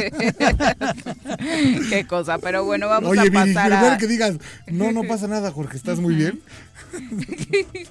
Debería, debería también. Vamos a entrevista, ya nos acompaña a través de, bueno, no, ella sí, aquí en, en cabina. cabina. efectivamente, para hablar de un tema que les encanta a Jorge y a Pepe, que es la consulta popular que ya se va a llevar a cabo. Este fin de semana nos acompaña la maestra Liliana Díaz de León, vocal ejecutiva del INE en Morelos. Bienvenida, muy buenas tardes, Liliana, qué gusto tenerte en cabina. Muchas gracias, muchas gracias por el espacio, Viri, Jorge, Pepe. Eh, pues aquí estoy. Oye, ya a listó el INE órdenes. para la realización de la consulta popular. ¿En qué porcentaje está en estos momentos a tres, tres cuatro días, verdad? A cuatro días de la jornada consultiva, en general hemos avanzado con el apoyo de la ciudadanía. Necesitamos de 4.515 personas Ujú. para que tengamos las funcionarias y funcionarios de mesa receptora necesarios. Eh, para este próximo primero de agosto estamos cerca de un 98% de avance, considerando que tuvimos nada más eh, a partir del 25 de junio para salir y visitar a la ciudadanía. Realmente ha sido eh, con el favor de la gente que nos ha eh, apoyado de nueva cuenta para participar. Eh, si bien es cierto, no es la misma dinámica porque no vamos a tener representantes de partido político, eh, van a ser menos funcionarios, solamente serán tres personas las que estén en la mesa directiva. Estamos buscando a cinco porque siempre buscamos a suplentes en caso de que el día de la jornada electoral, el día de la jornada consultiva no lleguen. En cuanto a En funciones esas tres personas que son presidente. Presidente, secretario, secretaria y escrutador o escrutadora. Son las figuras que nosotros necesitamos el día de la jornada consultiva. Pero sí va a haber observadores electorales. ¿sí Claro que sí. ¿Qué tanto Muchos, ¿no? porcentaje? Sí. Sí, eh, tuvimos 333 solicitudes en total. De estas 184 son mujeres y 149 son hombres. 25 están en proceso de validación, 237 en capacitación, 4 fueron declinadas y 67 ya fueron aprobadas y ¿Qué cuentan se con su necesitaba acreditación. para hacerlo? Bueno, pues en general el ser observador u observador electoral es un derecho que tiene toda la ciudadanía. Eh, debidamente registrado. Exactamente, cumplir con un curso de capacitación que de hecho tienen hasta el 28 Para no inducir de a la julio. ciudadanía, o sea, actuar con, con responsabilidad. Eh, Eso es muy importante porque eh, en esta ocasión no vamos a tener representantes de partido político, vamos a tener únicamente la figura de observación electoral, pero eso es lo que van a llevar a cabo, una observación, no pueden interferir en el desarrollo de las actividades de las y los funcionarios de mesa receptora porque ellos son la autoridad. Claro. Es decir, si en algún momento un observador o observadora trata de detener el flujo de la votación, pues obviamente estaría incurriendo en una conducta que no es adecuada. La gente que va, que se registró como observadora va precisamente a eso, a observar. Ah, la- me llama la atención a las personas a las que se les dice no, básicamente es por qué razones. Porque no tomaron el curso. Así es, eh, bueno, en este caso las declinadas es porque ellos decidieron declinar, pero eh, es muy importante que cumplan con el curso porque es un requisito indispensable. Si no los podemos capacitar, tenían dos opciones. Uno era presencial, el curso es muy rápido, lo pueden hacer en una tarde si lo hacían presencial, y el otro es virtual a través de la plataforma que elaboró el Instituto Nacional Electoral.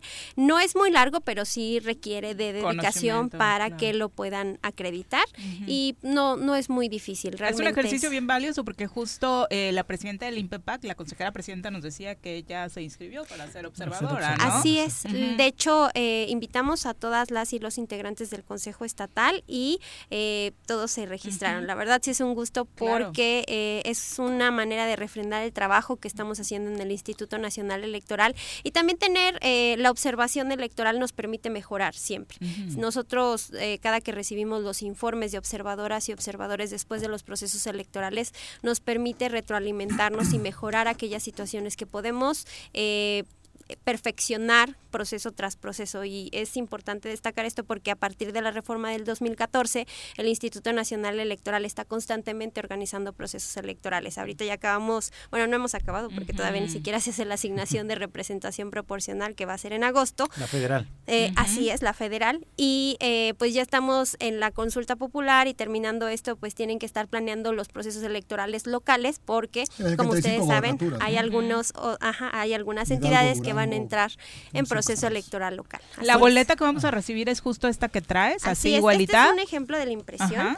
Va a ser de este yo tamaño. hacer un, paréntesis. Este, ah.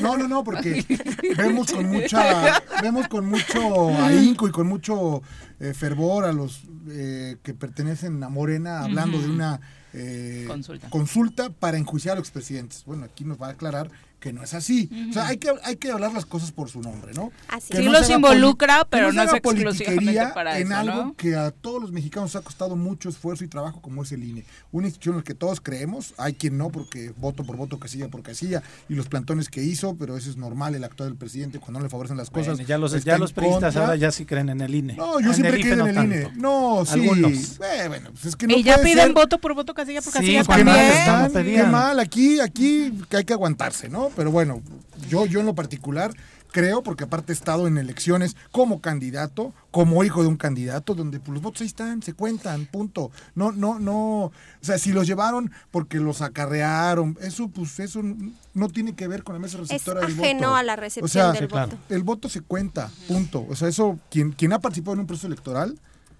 sabe, a, mí me parece valioso que las consultas, que un proceso, esta es la primera consulta que tenemos en el país eh, de manera formal, constitucional, avalada por, justamente el Instituto Nacional Electoral. Había habido esfuerzos ciudadanos eh, o de algunos partidos políticos, la del aeropuerto, pero mira, por ejemplo, cuando Andrés Manuel fue presidente del PRD, hizo una consulta con relación al Fobaproa. Ah, esa no me acordaba. Sí, del 97, 98, con relación al Fobaproa. Después Rosario Robles hubo, hizo una consulta de la consulta de prioridades nacionales del, del país. Es que se siente porque no hay no, hay la institución no era la institución, si eran promovidas por un partido político. Hoy, evidentemente, un grupo que es afín al presidente, porque el presidente es quien este, solicita de manera legal al Instituto Nacional Electoral que se realice esta, o sea, realiza los, los procedimientos legales que establece la Constitución para poder establecer esto. Entonces a mí me parece histórica porque es la primera consulta que realiza el INE.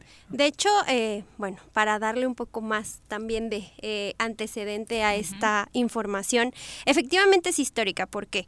Porque es la primera vez en la historia de nuestro país que nosotros como ciudadanas y ciudadanos vamos a poder ejercer nuestro derecho a participar en una consulta popular, que por cierto es un derecho humano.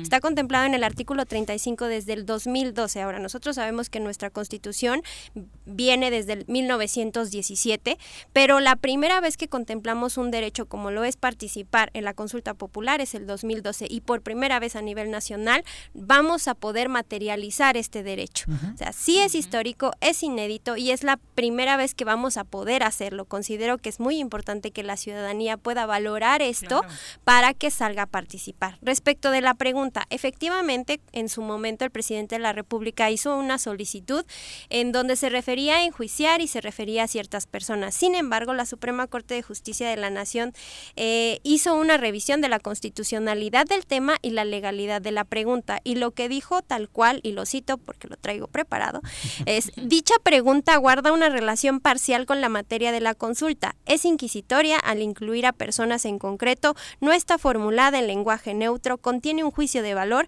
y tampoco produce una respuesta categórica en sentido positivo o negativo. Por ello, son dos los componentes que deben excluirse, las locuciones referidas a la investigación y sanción por parte de las autoridades competentes y los nombres propios de las personas referidas. Esto es lo que dijo la Suprema Corte, yo nada más lo estoy citando porque muchas veces nos preguntan a nosotros cuál es el alcance, cuál va a ser, eh, qué va a ser lo que va a pasar. Son preguntas que nosotros no podemos contestar. El Instituto Nacional Electoral, en términos de lo que establece la Constitución, organiza la consulta. Quien la pidió es otra autoridad, quien eh, redactó la, la, pregunta es otra autoridad, exactamente, y quien revisó la trascendencia nacional son otras dos autoridades que, fueron las cámaras. Exactamente. hoy les juego doble contra sencillo, doble contra sencillo. Que el resultado, sea cual sea, si es sí o no, suponiendo que es sí, el presidente va a decir, ya el pueblo sabio dijo que pusiéramos a presidentes. Punto.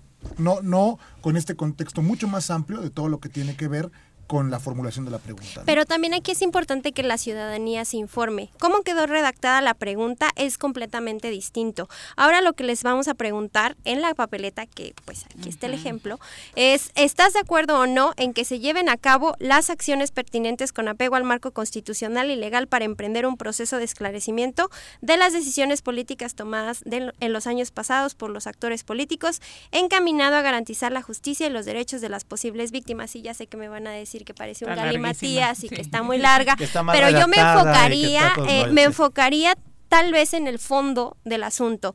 Eh, la manera en la que queda redactada ahora es preguntarle a la ciudadanía en general el próximo primero de agosto, tú ciudadano o ciudadana mexicana, ¿estás de acuerdo o no en que se lleven a cabo acciones pertinentes encaminadas a garantizar la justicia y los derechos de las posibles víctimas?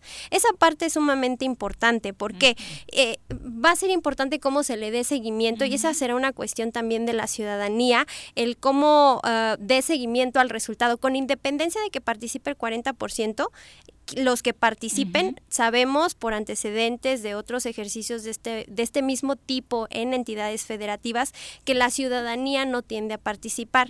Si a mí me preguntas... Eh, si estoy, cómo veo eso, pero la, verdad es muy triste. Claro. Es muy triste porque nosotros eh, tenemos una democracia y la democracia debemos de vivirla día a día. Es momento de que las y los ciudadanos sean ciudadanos diariamente, no cada tres años cuando se les pregunta en favor de quién quieren votar. Sí, que desafortunadamente nuestro sistema político es eso, nos ha obligado o nos ha llevado a hacer una costumbre solamente poder escuchar o levantar nuestra voz a través del voto cada tres años. Y durante ese periodo no teníamos teníamos ningún instrumento para poder participar, evaluar nuestra autoridad o poder opinar sobre algún tema de coyuntura. Creo que este es el primer ejercicio.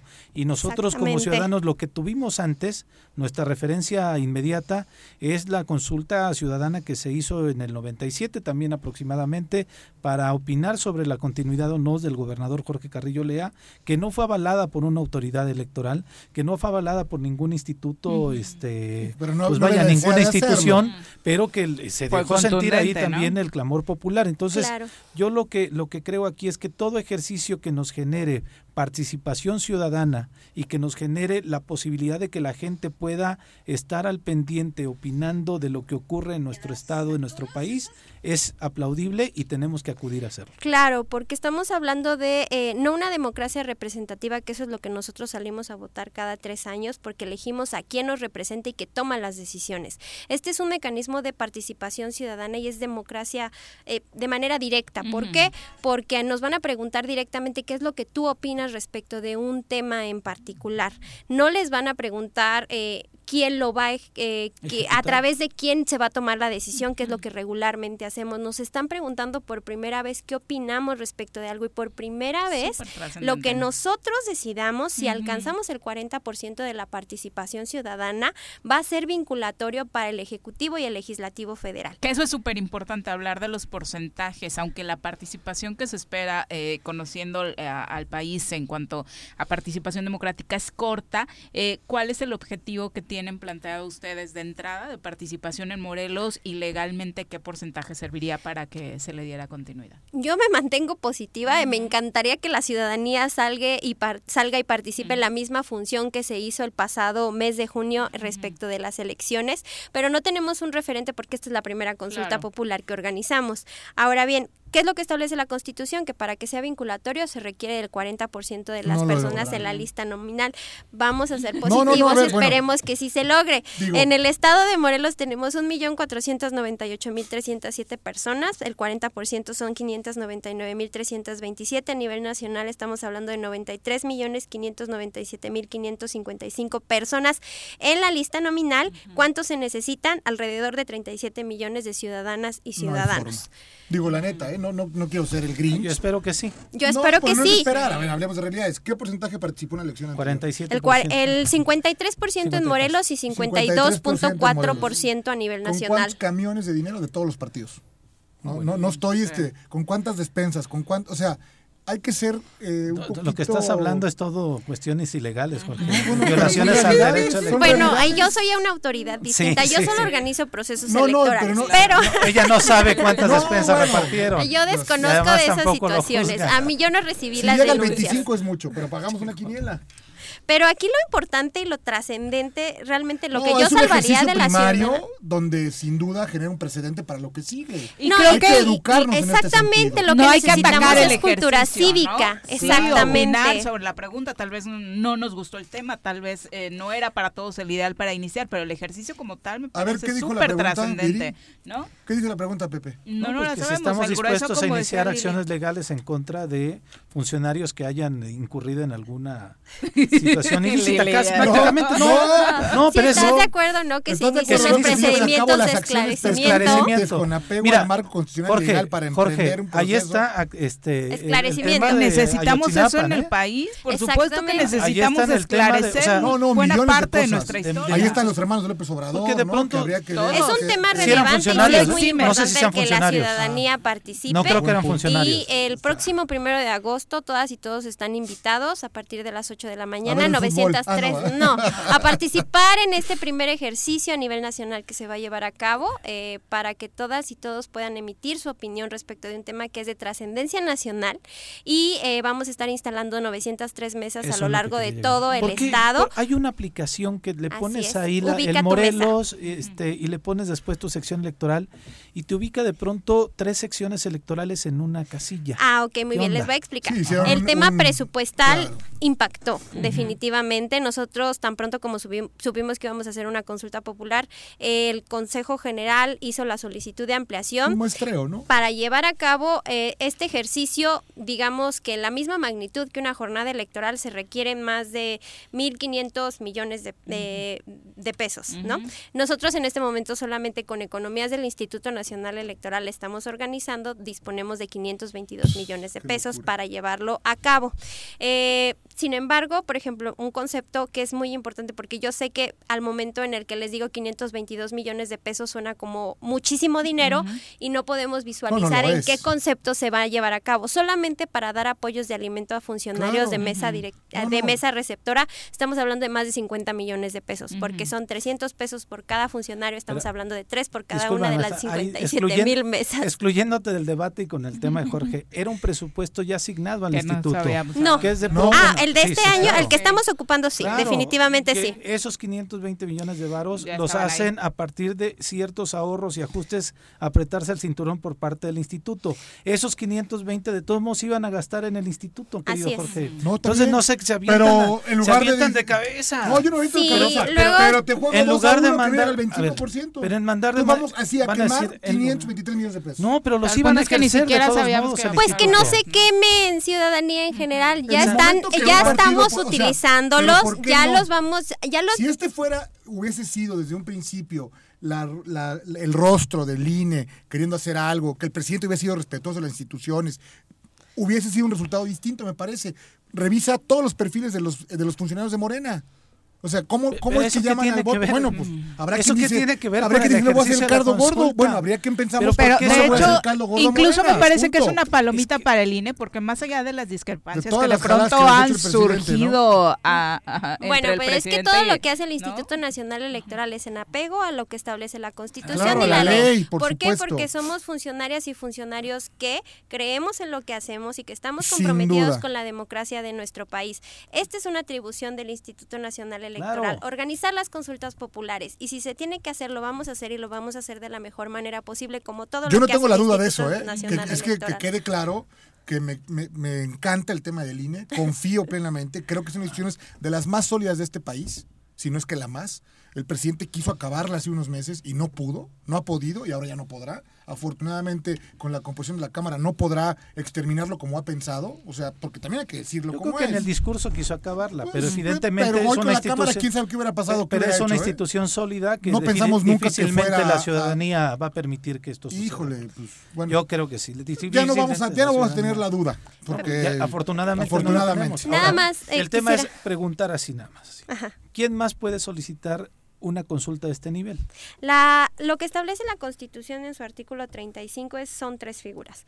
Eh, las y los ciudadanos con un total del apoyo del 2% de la lista nominal, eh, el presidente o presidenta de la República, siempre me gusta decir que existirá claro. la posibilidad, claro. y el 33% de la Cámara de Diputados o Senadores. ¿Cuánto tiene la oposición en la Cámara de Diputados y Senadores? Podrían proponer. Podrían 50. haberlo propon- pro- propuesto Sí, pero, una, una consulta y ahora dicen, como la pidió Andrés Manuel, dicen, no le vamos a hacer caldo gordo. al de-". No, es una facultad que él tiene, es una facultad que también la oposición podría haber ocupado nosotros para poderla hacer, o ¿no? nosotros los ciudadanos. Y que le haya hecho lo- que una solicitud que haga la oposición para hacer una consulta no implica que le vamos a hacer el caldo gordo a la, a la oposición. Estamos respetando los procesos jurídicos que la Constitución nos da. Creo que es el momento también, y esto es lo último que voy a decir porque luego creo que es mucho tiempo, pero No, hombre, eh, dale, dale, está es- buenísimo. Sí, sí, sí, venga. Sí. si bien ya la consulta está en marcha y alguien la pidió y el tema que se pidió en su momento era uno, el tema cambió. Y creo que es momento de que la ciudadanía se apropie de la nueva Exacto. pregunta. ¿Por qué? Porque va encaminada a la búsqueda de justicia y a que se repare el daño a las víctimas Exacto. de eh, actos o determinaciones de actores políticos del pasado. Eh, si la gente cree que sí, pues que salga y opine que sí. Si la gente cree que no, que salga y opine que no, pero que no se quede sin decir nada. Es la primera vez que nos preguntan algo. ¿Qué mal se va a ver si eh, después de este primer ejercicio, que es una consulta popular a nivel nacional, la ciudadanía no participa? Porque lo que va a quedar claro es que pues ni la justicia ni los derechos de las posibles víctimas importan. parecieran Importan. importarles Claro. a la Eso es lo más gente importante. en México. Exactamente. Aplausos. Total, absolutamente. Por eso la invitación a participar, creo que sí vale muchísimo la pena. Decías de la aplicación, ¿dónde encontramos el lugar donde estará nuestra casilla? Igual- Ubica tu mesa.ine.mx. También tenemos otras ap- aplicaciones que Y son está muy súper útiles. sencilla, súper, súper Este, sencilla.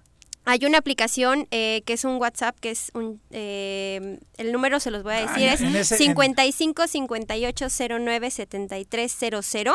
Es eh, Inés y ahí te le pueden escoger un menú de opciones, les da lo relativo a la participación, ubicar su mesa, si perdieron su credencial y los resultados. Entonces... Tienen que ir con la credencial, también es importante. Sí, decirlo. porque es un derecho político electoral y solamente aquellas personas que acrediten estar vigentes sus derechos político electorales pueden participar. Órale, hay que compartir este de pronto quizá esto en redes sociales, ¿no? De nosotros claro. porque sabes que de pronto cuando en la jornada electoral normal, este la que la que vivimos La recientemente, cuando salió esta aplicación del, del, del WhatsApp que también es este es magnífica, yo entré ya de pronto decían, "No, no, ya sabes, ¿no? No entren, les van van a a quitar sus identidad. datos y, su voto va a contar para no sé calmados, maestros, No, ¿para qué no? Oye, ¿y tendrán en las mesas receptoras los libros donde vienen los cines? Eh, ¿Será el Sí, mismo las listas nominales. Indeleble? Así es, no el se podrá procedimiento. votar dos veces. Claro, eh, como todo lo que hace el Instituto Nacional Electoral, y esto estamos hablando de algo que puede ser vinculatorio para el Poder Ejecutivo y Claro. Legislativo Federal, tiene que contar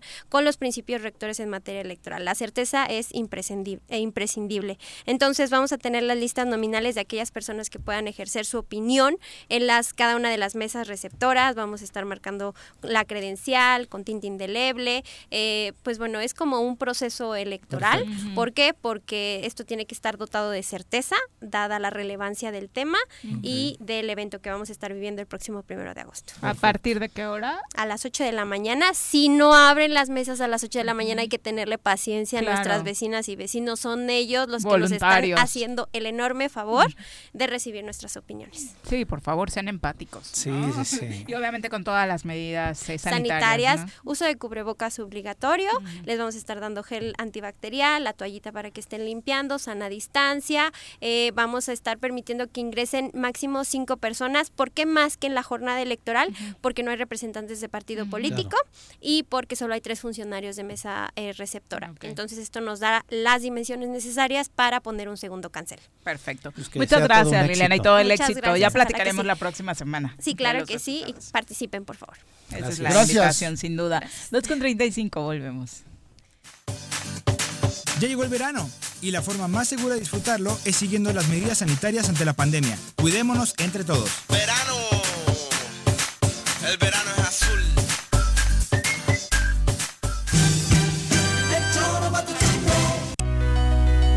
En Morelos las y los diputados están cumpliéndole a la ciudadanía. Aplicamos políticas de austeridad y racionalidad del gasto y ya logramos saldar la deuda de 82 millones de pesos que nos heredó la legislatura anterior. Con acciones responsables, Morelos avanza. 54 legislatura. Congreso del Estado de Morelos. En Jutepec estás sola. Trabajamos para prevenir, sancionar y erradicar la violencia contra las mujeres. En la instancia municipal de la mujer te apoyamos y orientamos. Estamos ubicados en calle Canoas número 19 en la colonia Paraíso. Más información en el número de teléfono 777-320-3030.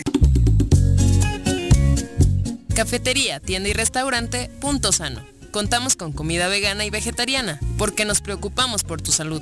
Ven y conoce nuestros productos orgánicos y suplementos alimenticios. Al interior de Plaza Andrómeda, local 19, en calle Pericón, Lomas de la Selva. Contáctanos al 372-3514 o búscanos en Facebook como Punto Sano Cuernavaca.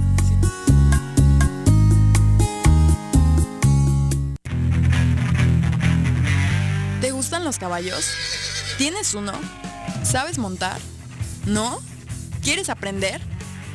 Conoce los beneficios de hacerlo en Rancho de la Media Luna en Huitzilac. Contáctanos al 777-155-1062.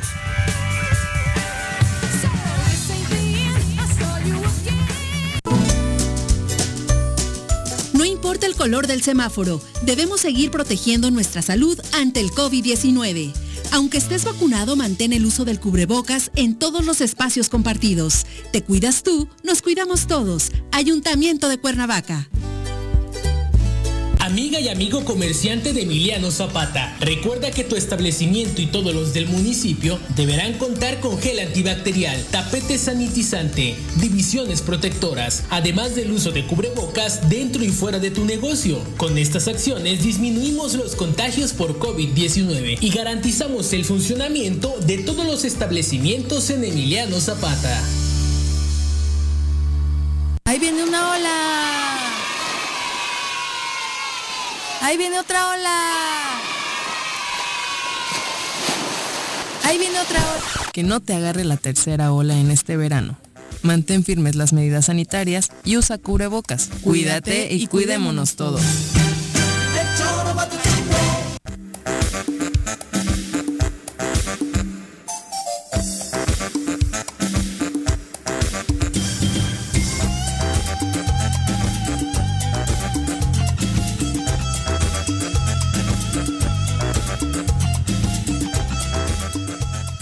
2 con 38 de la tarde, gracias por continuar con nosotros con el ánimo de conocer el sentir de varios sectores eh, empresariales en la entidad tras el retroceso a semáforo amarillo. Hoy platicamos con Antonio Sánchez Purón, que nos acompaña a través de la línea telefónica del Consejo Coordinador Empresarial, precisamente para hablar de estos temas. Toño, ¿cómo te va? Muy buenas tardes.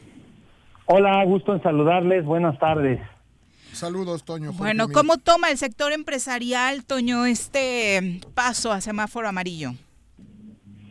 Pues mira, a, todas luces es un retroceso, sin embargo era algo que veníamos, estábamos viendo venir. Eh, si sales a la calle, sales a los sitios donde hay aglomeraciones como son los tianguis, los centros comerciales o el propio centro de, la, de los municipios, pues te puedes dar cuenta la actitud de la gente, ¿no? Que no están usando el cubrebocas, prácticamente las medidas de, salud como es el lavado de manos, la desinfección, pues ya se está olvidando, pareciera que el tema de la pandemia estaba superado, sin embargo el, el pico de los contagios y tristemente las muertes pues nos vuelven a recordar que no hemos logrado superar este virus.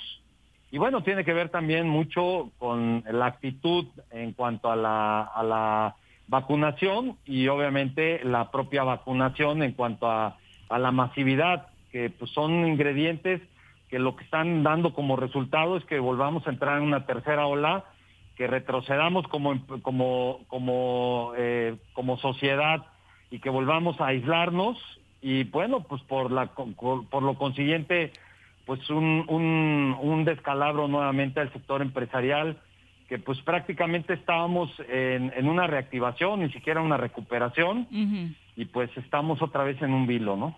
Oye, las medidas obviamente relacionadas con el semáforo amarillo ponen muchas restricciones a eh, varios comercios. Eh, han sido insistentes, por un lado, particularmente del sector restaurantero, de que pudieran ser más flexibles precisamente estas medidas para evitar un quiebre más grande de negocios. La postura del Consejo Coordinador Empresarial con las empresas que representa, ¿cuál sería? Mira, hoy tenemos un grave problema. Eh, de acuerdo a los lineamientos de los del semáforo que se establecieron y al menos escuchamos en los últimos días, no nos han quedado claro. Eh, el gobierno estatal, yo he solicitado de manera personal al secretario de salud que, que pueda clarificar lo que es, que van a hacer estas medidas o estos nuevos parámetros que estableció el gobierno federal ante el semáforo amarillo sin embargo, todavía no los tenemos claros. Eh, eh, es la misma duda que, que, circula en los, con los presidentes de otros organismos empresariales y bueno, esa situación prevalece hasta el día de hoy.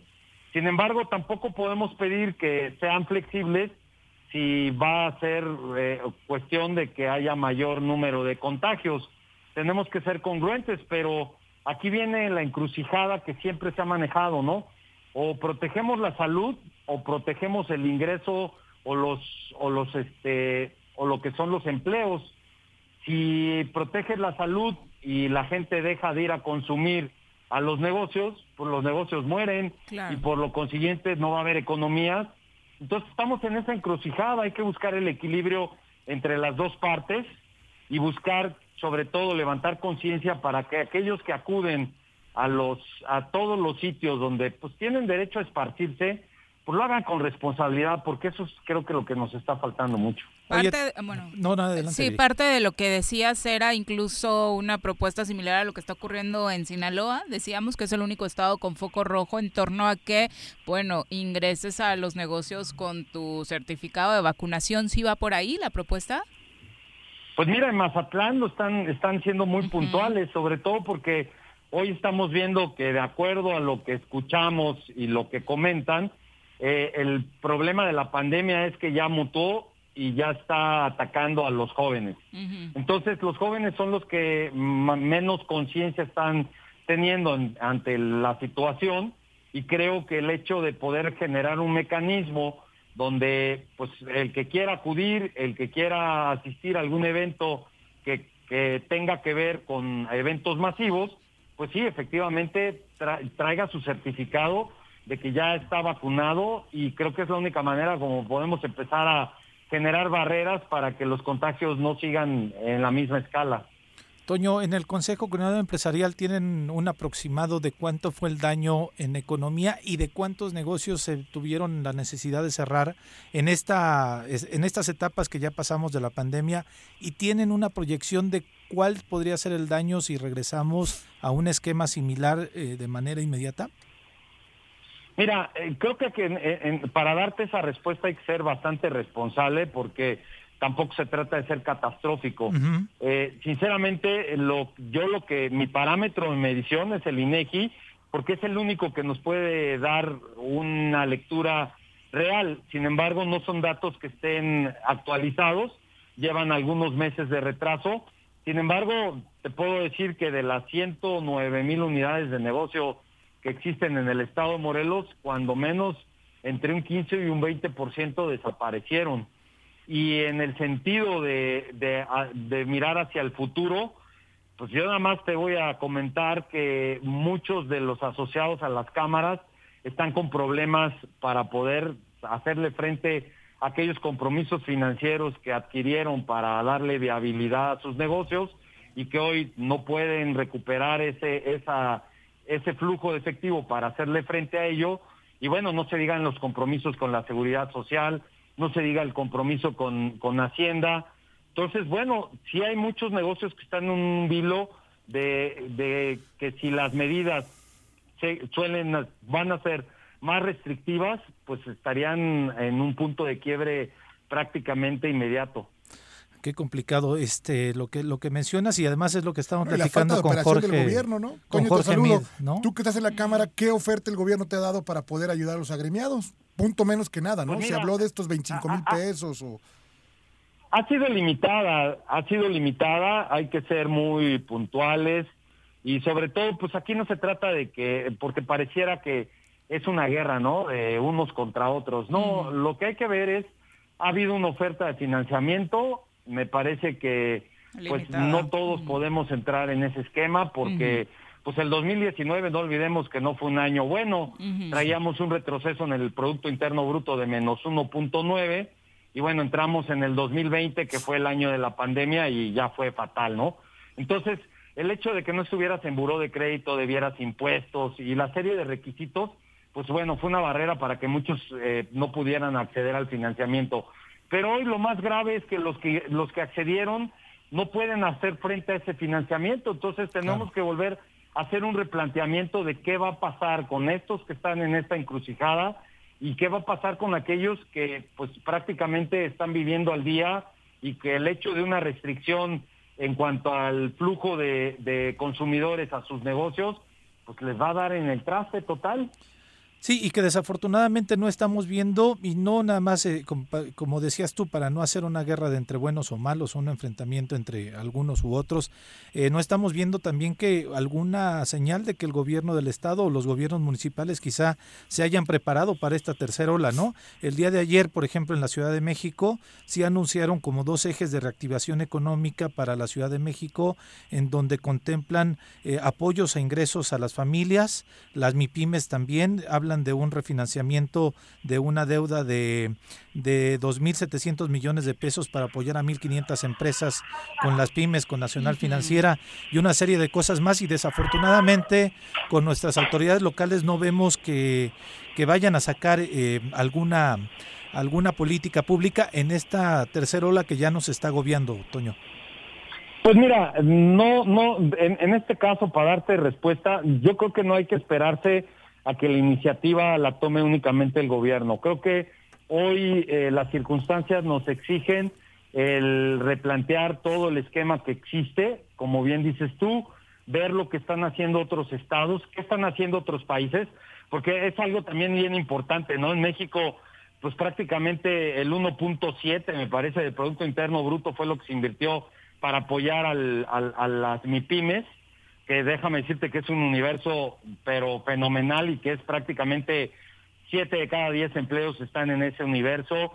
El 56% del Producto Interno Bruto corre a cuenta de este universo.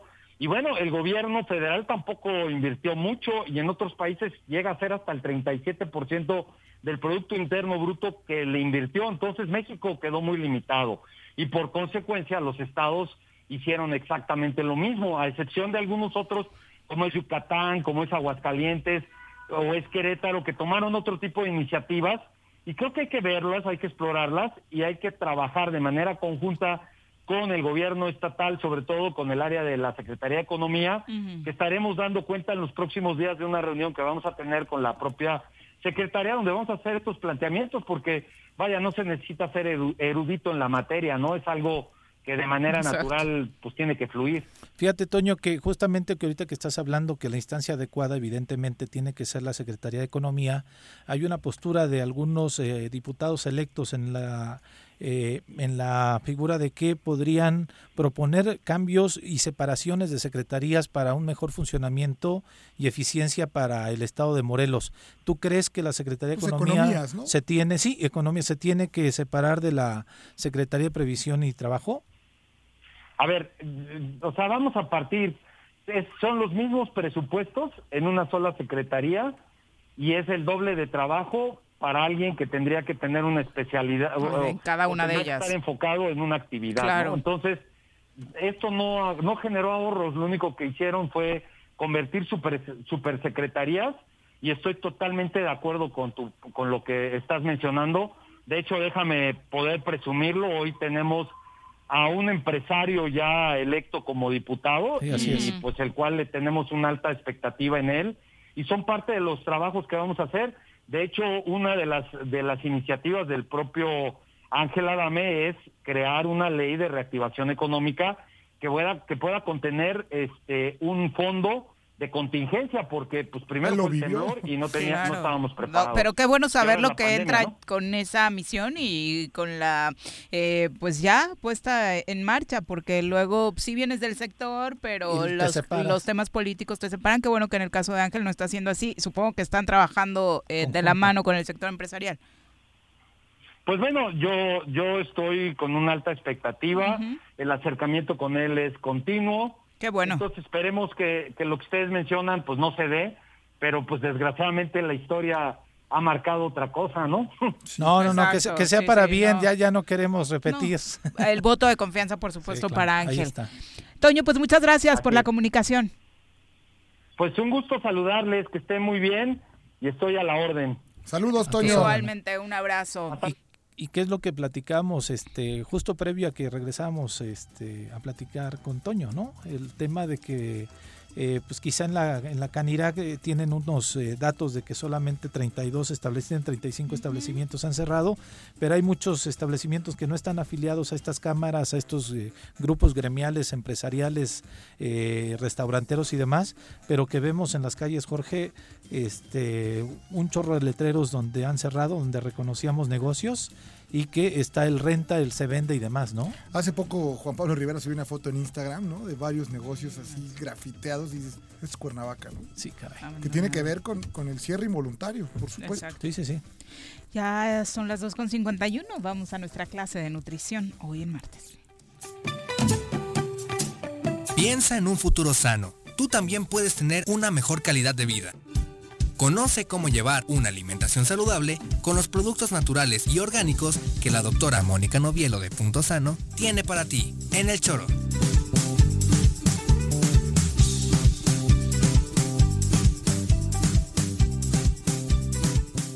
Doc, ¿cómo te va? Muy buenas tardes, bienvenida. No me gusta que sea yo el motivo de la burla. sí, estábamos que dice viendo. aquí que se compra cosas y no se las toma. Pues, ¿Cómo? A la gente de pronto también le asusta, doctora. ¿Le eh, asusta qué? tomarse vitaminas, vitaminas pero y no de le pronto ver en la mañana un bonche, Norsuiza, ¿no? ¿verdad? Ah, no. Exacto. o sea, Puro sodio. ¿Cuántos kilos sodio. has subido estas hombre, vacaciones? Glutamato, monos- Glutamato, glutamato eso. temato monosódico, Mm. o sea, es un asco. Presúmenos, ¿cuántos kilos has subido estas vacaciones? Cinco. No, no, no, tómate ya tus suplementos, por favor. no, yo me tomo un montón, de veras. Se te Sí, notan. que si el Sí, estrés, claro. Se te no sé notan, qué, se te que- notan Claro. claramente. que si la circulación, que es pues para todo. Ya, ya, no Claro. Por favor, en buena onda. ¿De qué nos hablas hoy, doctora? Hoy vamos a hablar de eh, trastornos alimentarios, como la anorexia y la bulimia. Ay. Sí, es un tema fuerte. Este, en realidad no es solo un tema alimenticio, o sea, implica también que tienen problemas Psicológico. psicológicos fuertes, ¿no? Eh, pero bueno, ¿qué es la...? Bueno, vamos a empezar con la anorexia. Si tú dices solamente anorexia, quiere decir falta de apetito. O sea, cuando en un hospital dices, ah, el paciente tiene anorexia, es que no tiene hambre, ¿no? Pero si dices anorexia nerviosa, es que es un trastorno. Ok. Entonces, en este trastorno eh, hay como una distorsión del aspecto físico de la persona. Se da mucho más en mujeres que en hombres, aunque también hay hombres que lo tienen. Y em, las chicas se ven gordas, aunque pueden estar hechas un palito, ¿no? Y la cosa es que dejan de comer. O sea, todo les parece mucho, este, ¿no? La comida las llena muy rápido, entonces empiezan a adelgazar, adelgazar y esto puede traer problemas graves de salud. Pero es literal no comer absolutamente nada pues muchas veces deja, o comen muy poquito y ya me llené, ¿no? Este, eso engorda, todo les engorda, ¿no? Este, todo creen que les engorda, Como ¿no? Paola. Y ¿Sabes por qué estoy flaca? y Porque me siento gorda. y muchas veces este, están muy, muy delgadas y se ven al espejo y se ven gordas, ¿no? Es como una distorsión de lo que les, de su imagen. cabeza. ¿no? Claro. Es la cabeza, Sí, sí, sí. es la cabeza. Y bueno, en la, en la biodescodificación tiene mucho que ver con la madre. El alimento está muy relacionado a la mamá. Todas las enfermedades de este tipo. de este tipo. Los trastornos. Los trastornos, ¿no? Entonces, generalmente, bueno, en la biodescodificación se dice que en general hay una mamá tóxica atrás de esto, ¿no? Como que una mamá tóxica pueden ser muchas cosas, Claro. ¿no? Una mamá muy Sobreprotec- sobreprotectora. Exigente. Sí, no necesariamente, estás gorda, estás no, gorda. No, no, No. no, no. O una mamá alcohólica que no está, ¿no? Este, hay, mu- hay muchas maneras de que una mamá sea tóxica, ¿no?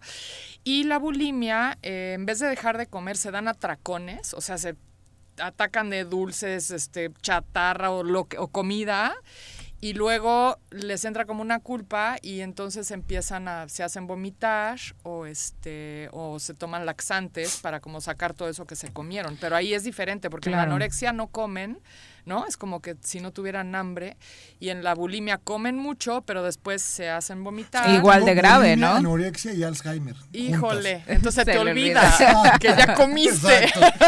Y ya, no- ya no vomito y vuelvo a comer. Entonces, este, no pues sí eso está peor ¿no? Digo que, y, y creo que esta parte de la bulimia la podríamos entender un poco mejor porque la mayor parte de nosotros hemos sufrido en algún momento por ansiedad laboral en el estudio y ajá. Terminas dándote este atracón para liberar un poco eso, ¿no? Exacto, sí, mucha gente come por ansiedad, ¿no? Este, o sea, estás ansioso y, y comes lo que sea, lo que te pongan enfrente, ¿no? Y dulce y bueno, lo que sea. Sí, digo, mucha gente lo ha, a mí curiosamente me pasa lo contrario, si estoy ansiosa se me quita el hambre, o sea, no no me entra nada, pero hay gente que es al revés. Claro. O sea, que están tantito ansiosos y empiezan a comer. Pero las personas que tienen ah, eh, bulimia les entra este rollo de ya comí muchísimo, comí de más y entonces voy al baño y Mm. vomito, ¿no? Luego no hay muchos como formas de darse cuenta que una persona es bulímica o anoréxica. Eh, bueno, en la anorexia lo que pueden ver es que la persona empieza a bajar muchísimo de peso, porque no en la anorexia no es que no es que se provoquen el vómito, sino que nada más no empiezan a dejar de comer. Pero es ¿no? muy obvio, ¿no, doctora? O sea, Sí. digo, sin tratar de eh, responsabilizar a las familias de más, pero creo que sí necesitas estar muy fuera de contacto con la persona para no. Para no notarlo, claro. Y, eh, y la bulimia es más difícil, ¿eh? Porque ahí no es necesariamente que hay, hay personas bulímicas que no están delgadas como una persona anoréxica, ¿no? Entonces, lo que se puede notar es que, bueno, va mucho al baño, los dedos, los dedos empiezan a poner de otro color o empiezan a salirles ciertos callitos por, pu- pues Ah, porque se provocan el Ya, ya. vómito, ¿no? Entonces, esa acidez también les empieza como a corroer. Que es importante personas- hablar de eso, el daño interno, el daño ¿no? interno que, que se provoca una persona que tiene bulimia, o sea, puede ser grave. Bueno, una es con tanta acidez que sube del estómago, empiezan a quemarse el esófago, ¿no? Entonces puede haber muchísimos problemas de reflujo, acidez, ¿no?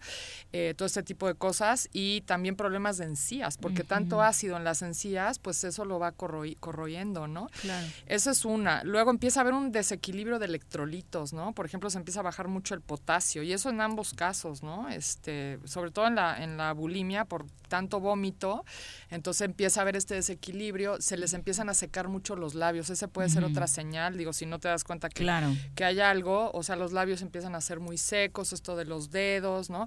Las entradas al baño, ¿no? Eh, uso de laxantes es otro que se pueden dar cuenta. Y bueno, eh, para, para, ¿cómo corregimos esto? ¿no? Es muy complicado, este, porque te digo, no es solo un problema nutricional, sino que es también un problema emocional y social, ¿no? Claro. Entonces, eh, también está de moda ser delgado. Digo, antiguamente tú veías las, las pinturas estas y las mujeres eran voluminosas, pero sí. ahora son unos palitos, ¿no? Entonces, bueno, hay un rollo social también, ¿no? La es la moda, claro. Los sí. estándares, sí. Entonces, eh, bueno, yo siempre creo que hay que acompañar, acompañar estos problemas problemas con, un, con una atención psicológica, ¿no? Profesional. Profesional, ¿no? Que también trabajen estos problemas que tienen, porque en la bulimia puede haber también mucha culpa, ¿no? Pero generalmente yo toda la gente que ha atendido eh, que tiene anorexia o bulimia, o sea, me tengo que apoyar con otras cosas, con flores de Bach, con homeopatía, o sea, con la pura dieta es muy complicado, pero también tienen que aprender a comer, o sea, es muy importante que una persona que tiene anorexia empiece a hacer sus tres comidas, digo, yo soy muy de la del ayuno intermitente, pero en estos casos sí creo que es mejor hacer tres comidas. son jóvenes, ¿no? Que también les sí. más daño. Y cada vez empiezan más chiquitas, ¿no? Sí, cada vez empiezan más chiquitas. O chiquitos. Este, o chiquitos, porque también hay hombres, ¿no? TikTok, y, y también, por ejemplo, este que, que tengan como a la mano cosas más naturales, como las personas bulímicas, por ejemplo, para que si se llegan a dar un atracón, sea con algo más sano, ¿no? O sea, que, se, que sea de no una manzana, un plátano. Exacto, ¿no? con chicharrones o con gancitos o con este tipo de cosas, ¿no? Entonces, te digo, aquí tenemos un gran ejemplo. no, bueno, y es muy importante, este, bueno, las flores de baja ayudan muchísimo porque las flores de baja son unos extractos de flores que ayudan a las emociones, ¿no? Entonces, eso también les va a ir regulando como esta parte emocional, pero no de forma muy sutil, pero no, dejan de necesitar una terapia, o sea, eso es súper básico, ¿no? Porque sí hay un rollo muy muy este fuerte atrás, ¿no? Y por ejemplo, en la bulimia puede haber un rollo de abandono muy fuerte, ¿no? Este problemas entre los padres o, o diferentes tipos de problemas, ¿no? Mala, sí, sí, sí, o sea, siempre que ves a una persona con bulimia y empiezas a rascar un poquito, te das cuenta que hay grandes problemas atrás, ¿no? Y es algo que, que es un poco como el alcoholismo, como que los acompaña esto toda la vida, o sea, tienen que que yo trabajo mucho con una mujer eh, con bulimia que tiene como 40 años y ella toda la vida ha luchado con esto. Ahora está súper consciente. Bueno, hemos hecho mucho trabajo de conciencia alimentaria, ¿no? De que tiene que comer sano. Ya no se da estos atracones, pero es algo con lo que todo el tiempo ha, fuerza de voluntad ha luchado. Y hace muchas cosas, va a terapia, hace muchas cosas, ¿no? Crear un estilo de vida. Necesitas crear un estilo de vida. Un amigo exacto. mío que siempre me y no estar a dieta. engordo en pausa porque que me pongo a dieta en el desayuno y para la comida ya se me olvidó, o me pongo a dieta en la comida sí, y en el no, es que a ti de veras que el Alzheimer está grueso. pero, pero, bueno, Necesitas estaba estaba ya ves. una, re, una remembranza de fotos y demás, y pues mucho tiempo he estado delgado, pero es horrible porque no comes nada. O sea, respiras y engordas, ¿no? O sea, bueno, es que también hay gente con sí, la genética, ¿no? La sí, genética sí, claro. cuenta, sí. Híjole. Sí, yo, yo tengo una amiga bueno, que me decía, es que yo tomo agua y engordo y tú Claro. comes lo doble y estás delgada, Pero ¿no? si te Entonces, toca esa parte, lo digo yo que he sido por gordo, algo te flaco, toca, mediano, ¿no? Pues es que no es una dieta, es No. un estilo de vida el que tienes no, que no tener. puedes hacer Punto una dieta. final. Yo estoy en Ya. contra de las... Bueno, el otro día hablamos de lo que era una dieta, ¿no?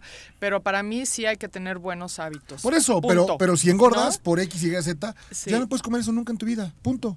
Ya. Y otra cosa es que hay que tener en, en casa cosas que te puedan saciar como cuando tengas necesidad de algo dulce, pues cómprate algo. Por ejemplo, acá en la tienda tenemos unos brownies que están endulzados con jarabe de agave. Son una delicia y no tienen nada, o sea, son sin gluten, sin azúcar, sin huevos, o sea, son veganos.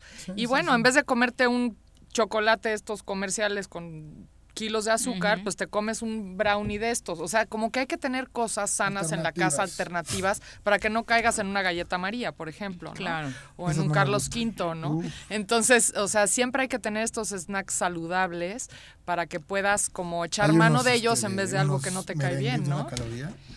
Unos ¿Los has merengues. Sí, sí los he visto.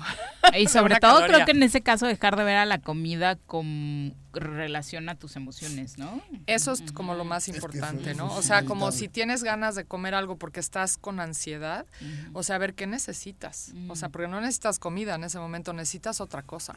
Entonces, eso es lo que hay que ir revisando justamente, ¿no? Como llenarte de cosas emocionales que te nutran en vez de comida, ¿no? Sí, eso claro. es lo que tienen que aprender Bueno, en realidad, ¿no?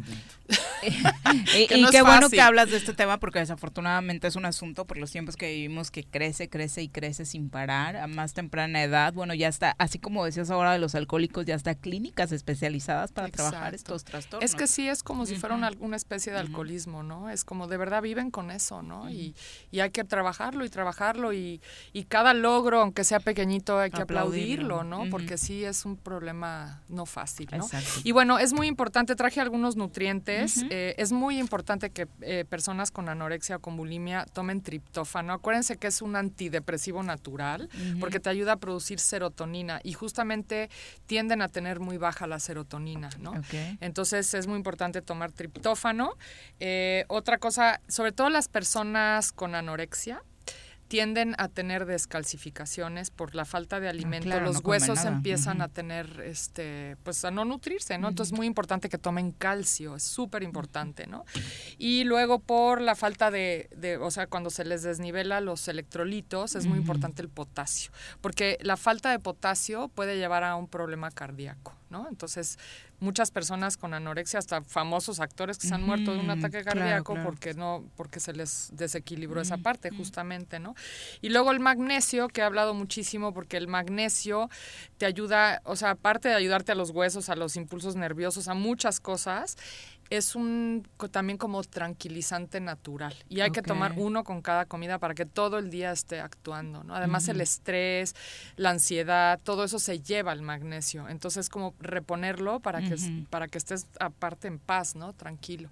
Entonces son nutrientes que pueden ayudar muchísimo hasta la parte emocional de personas que tengan una una este un desorden alimenticio, ¿no? Exactamente. Y este y bueno, y hay homeopatía, hay flores de Bach como decía que pueden apoyar mucho estos trastornos, ¿no? Y obviamente todos estos productos, además también, aunque no necesariamente seas un trabajo psicológico, pues obviamente parte del servicio que tú das y es de nutrición para quien crea que está desequilibrado o desequilibrada en ese tema, ¿no? Sí, y de alguna manera, digo, trabajamos también las emociones con... Las pues, flores, varias herramientas, sí, flores, también alguna técnica ahí de liberación emocional, con la acupuntura. O sea, la homeopatía también ayuda mucho a esta parte emocional y son cosas naturales que pueden apoyar muchísimo, ¿no? Exacto. ¿Dónde te encuentran? Estamos en Punto Sano, aquí en Plaza Andrómeda, en el local 19. Perfecto, muchas gracias, por acompañarnos. Muy buenas tardes. Buenas tardes. Mi querido Jorge, muchas gracias por acompañarnos. Gracias, mi querida Viri. Qué, belleza de qué programa. Gusto. qué gusto tenerte por acá. Ya nos vamos. Son las 3 con 6. Ya tenemos dos medallas en Tokio 2021 para México y cayó la otra con el clavados, las chicas otra vez. Y mañana platicamos, ya esperemos que con más en el medallero. Ojalá. Y importante mañana que no voy a estar, platica de la gran cantidad de dinero que ha, destinado el gobierno del Estado de Morelos para los deportistas. Ah, bueno, una cantidad impresionante. Impresionante, se buena, buena sorpresa. que quien se dice ser estamos gobernados por un, deportista, y el presupuesto para el deporte es en el deporte. Increíble. Terrible. Sí, mañana ahondamos en eso con nuestro querido Roberto Salinas. Ya nos vamos, que tengan extraordinaria tarde, buen provecho. ¡Uy! ¡Se acabó! Pues así es esto. Esta fue la revista informativa más importante del centro del país. El Choro Matutino. Por lo pronto, el Choro Matutino. A bailar y a gozar. El Choro Matutino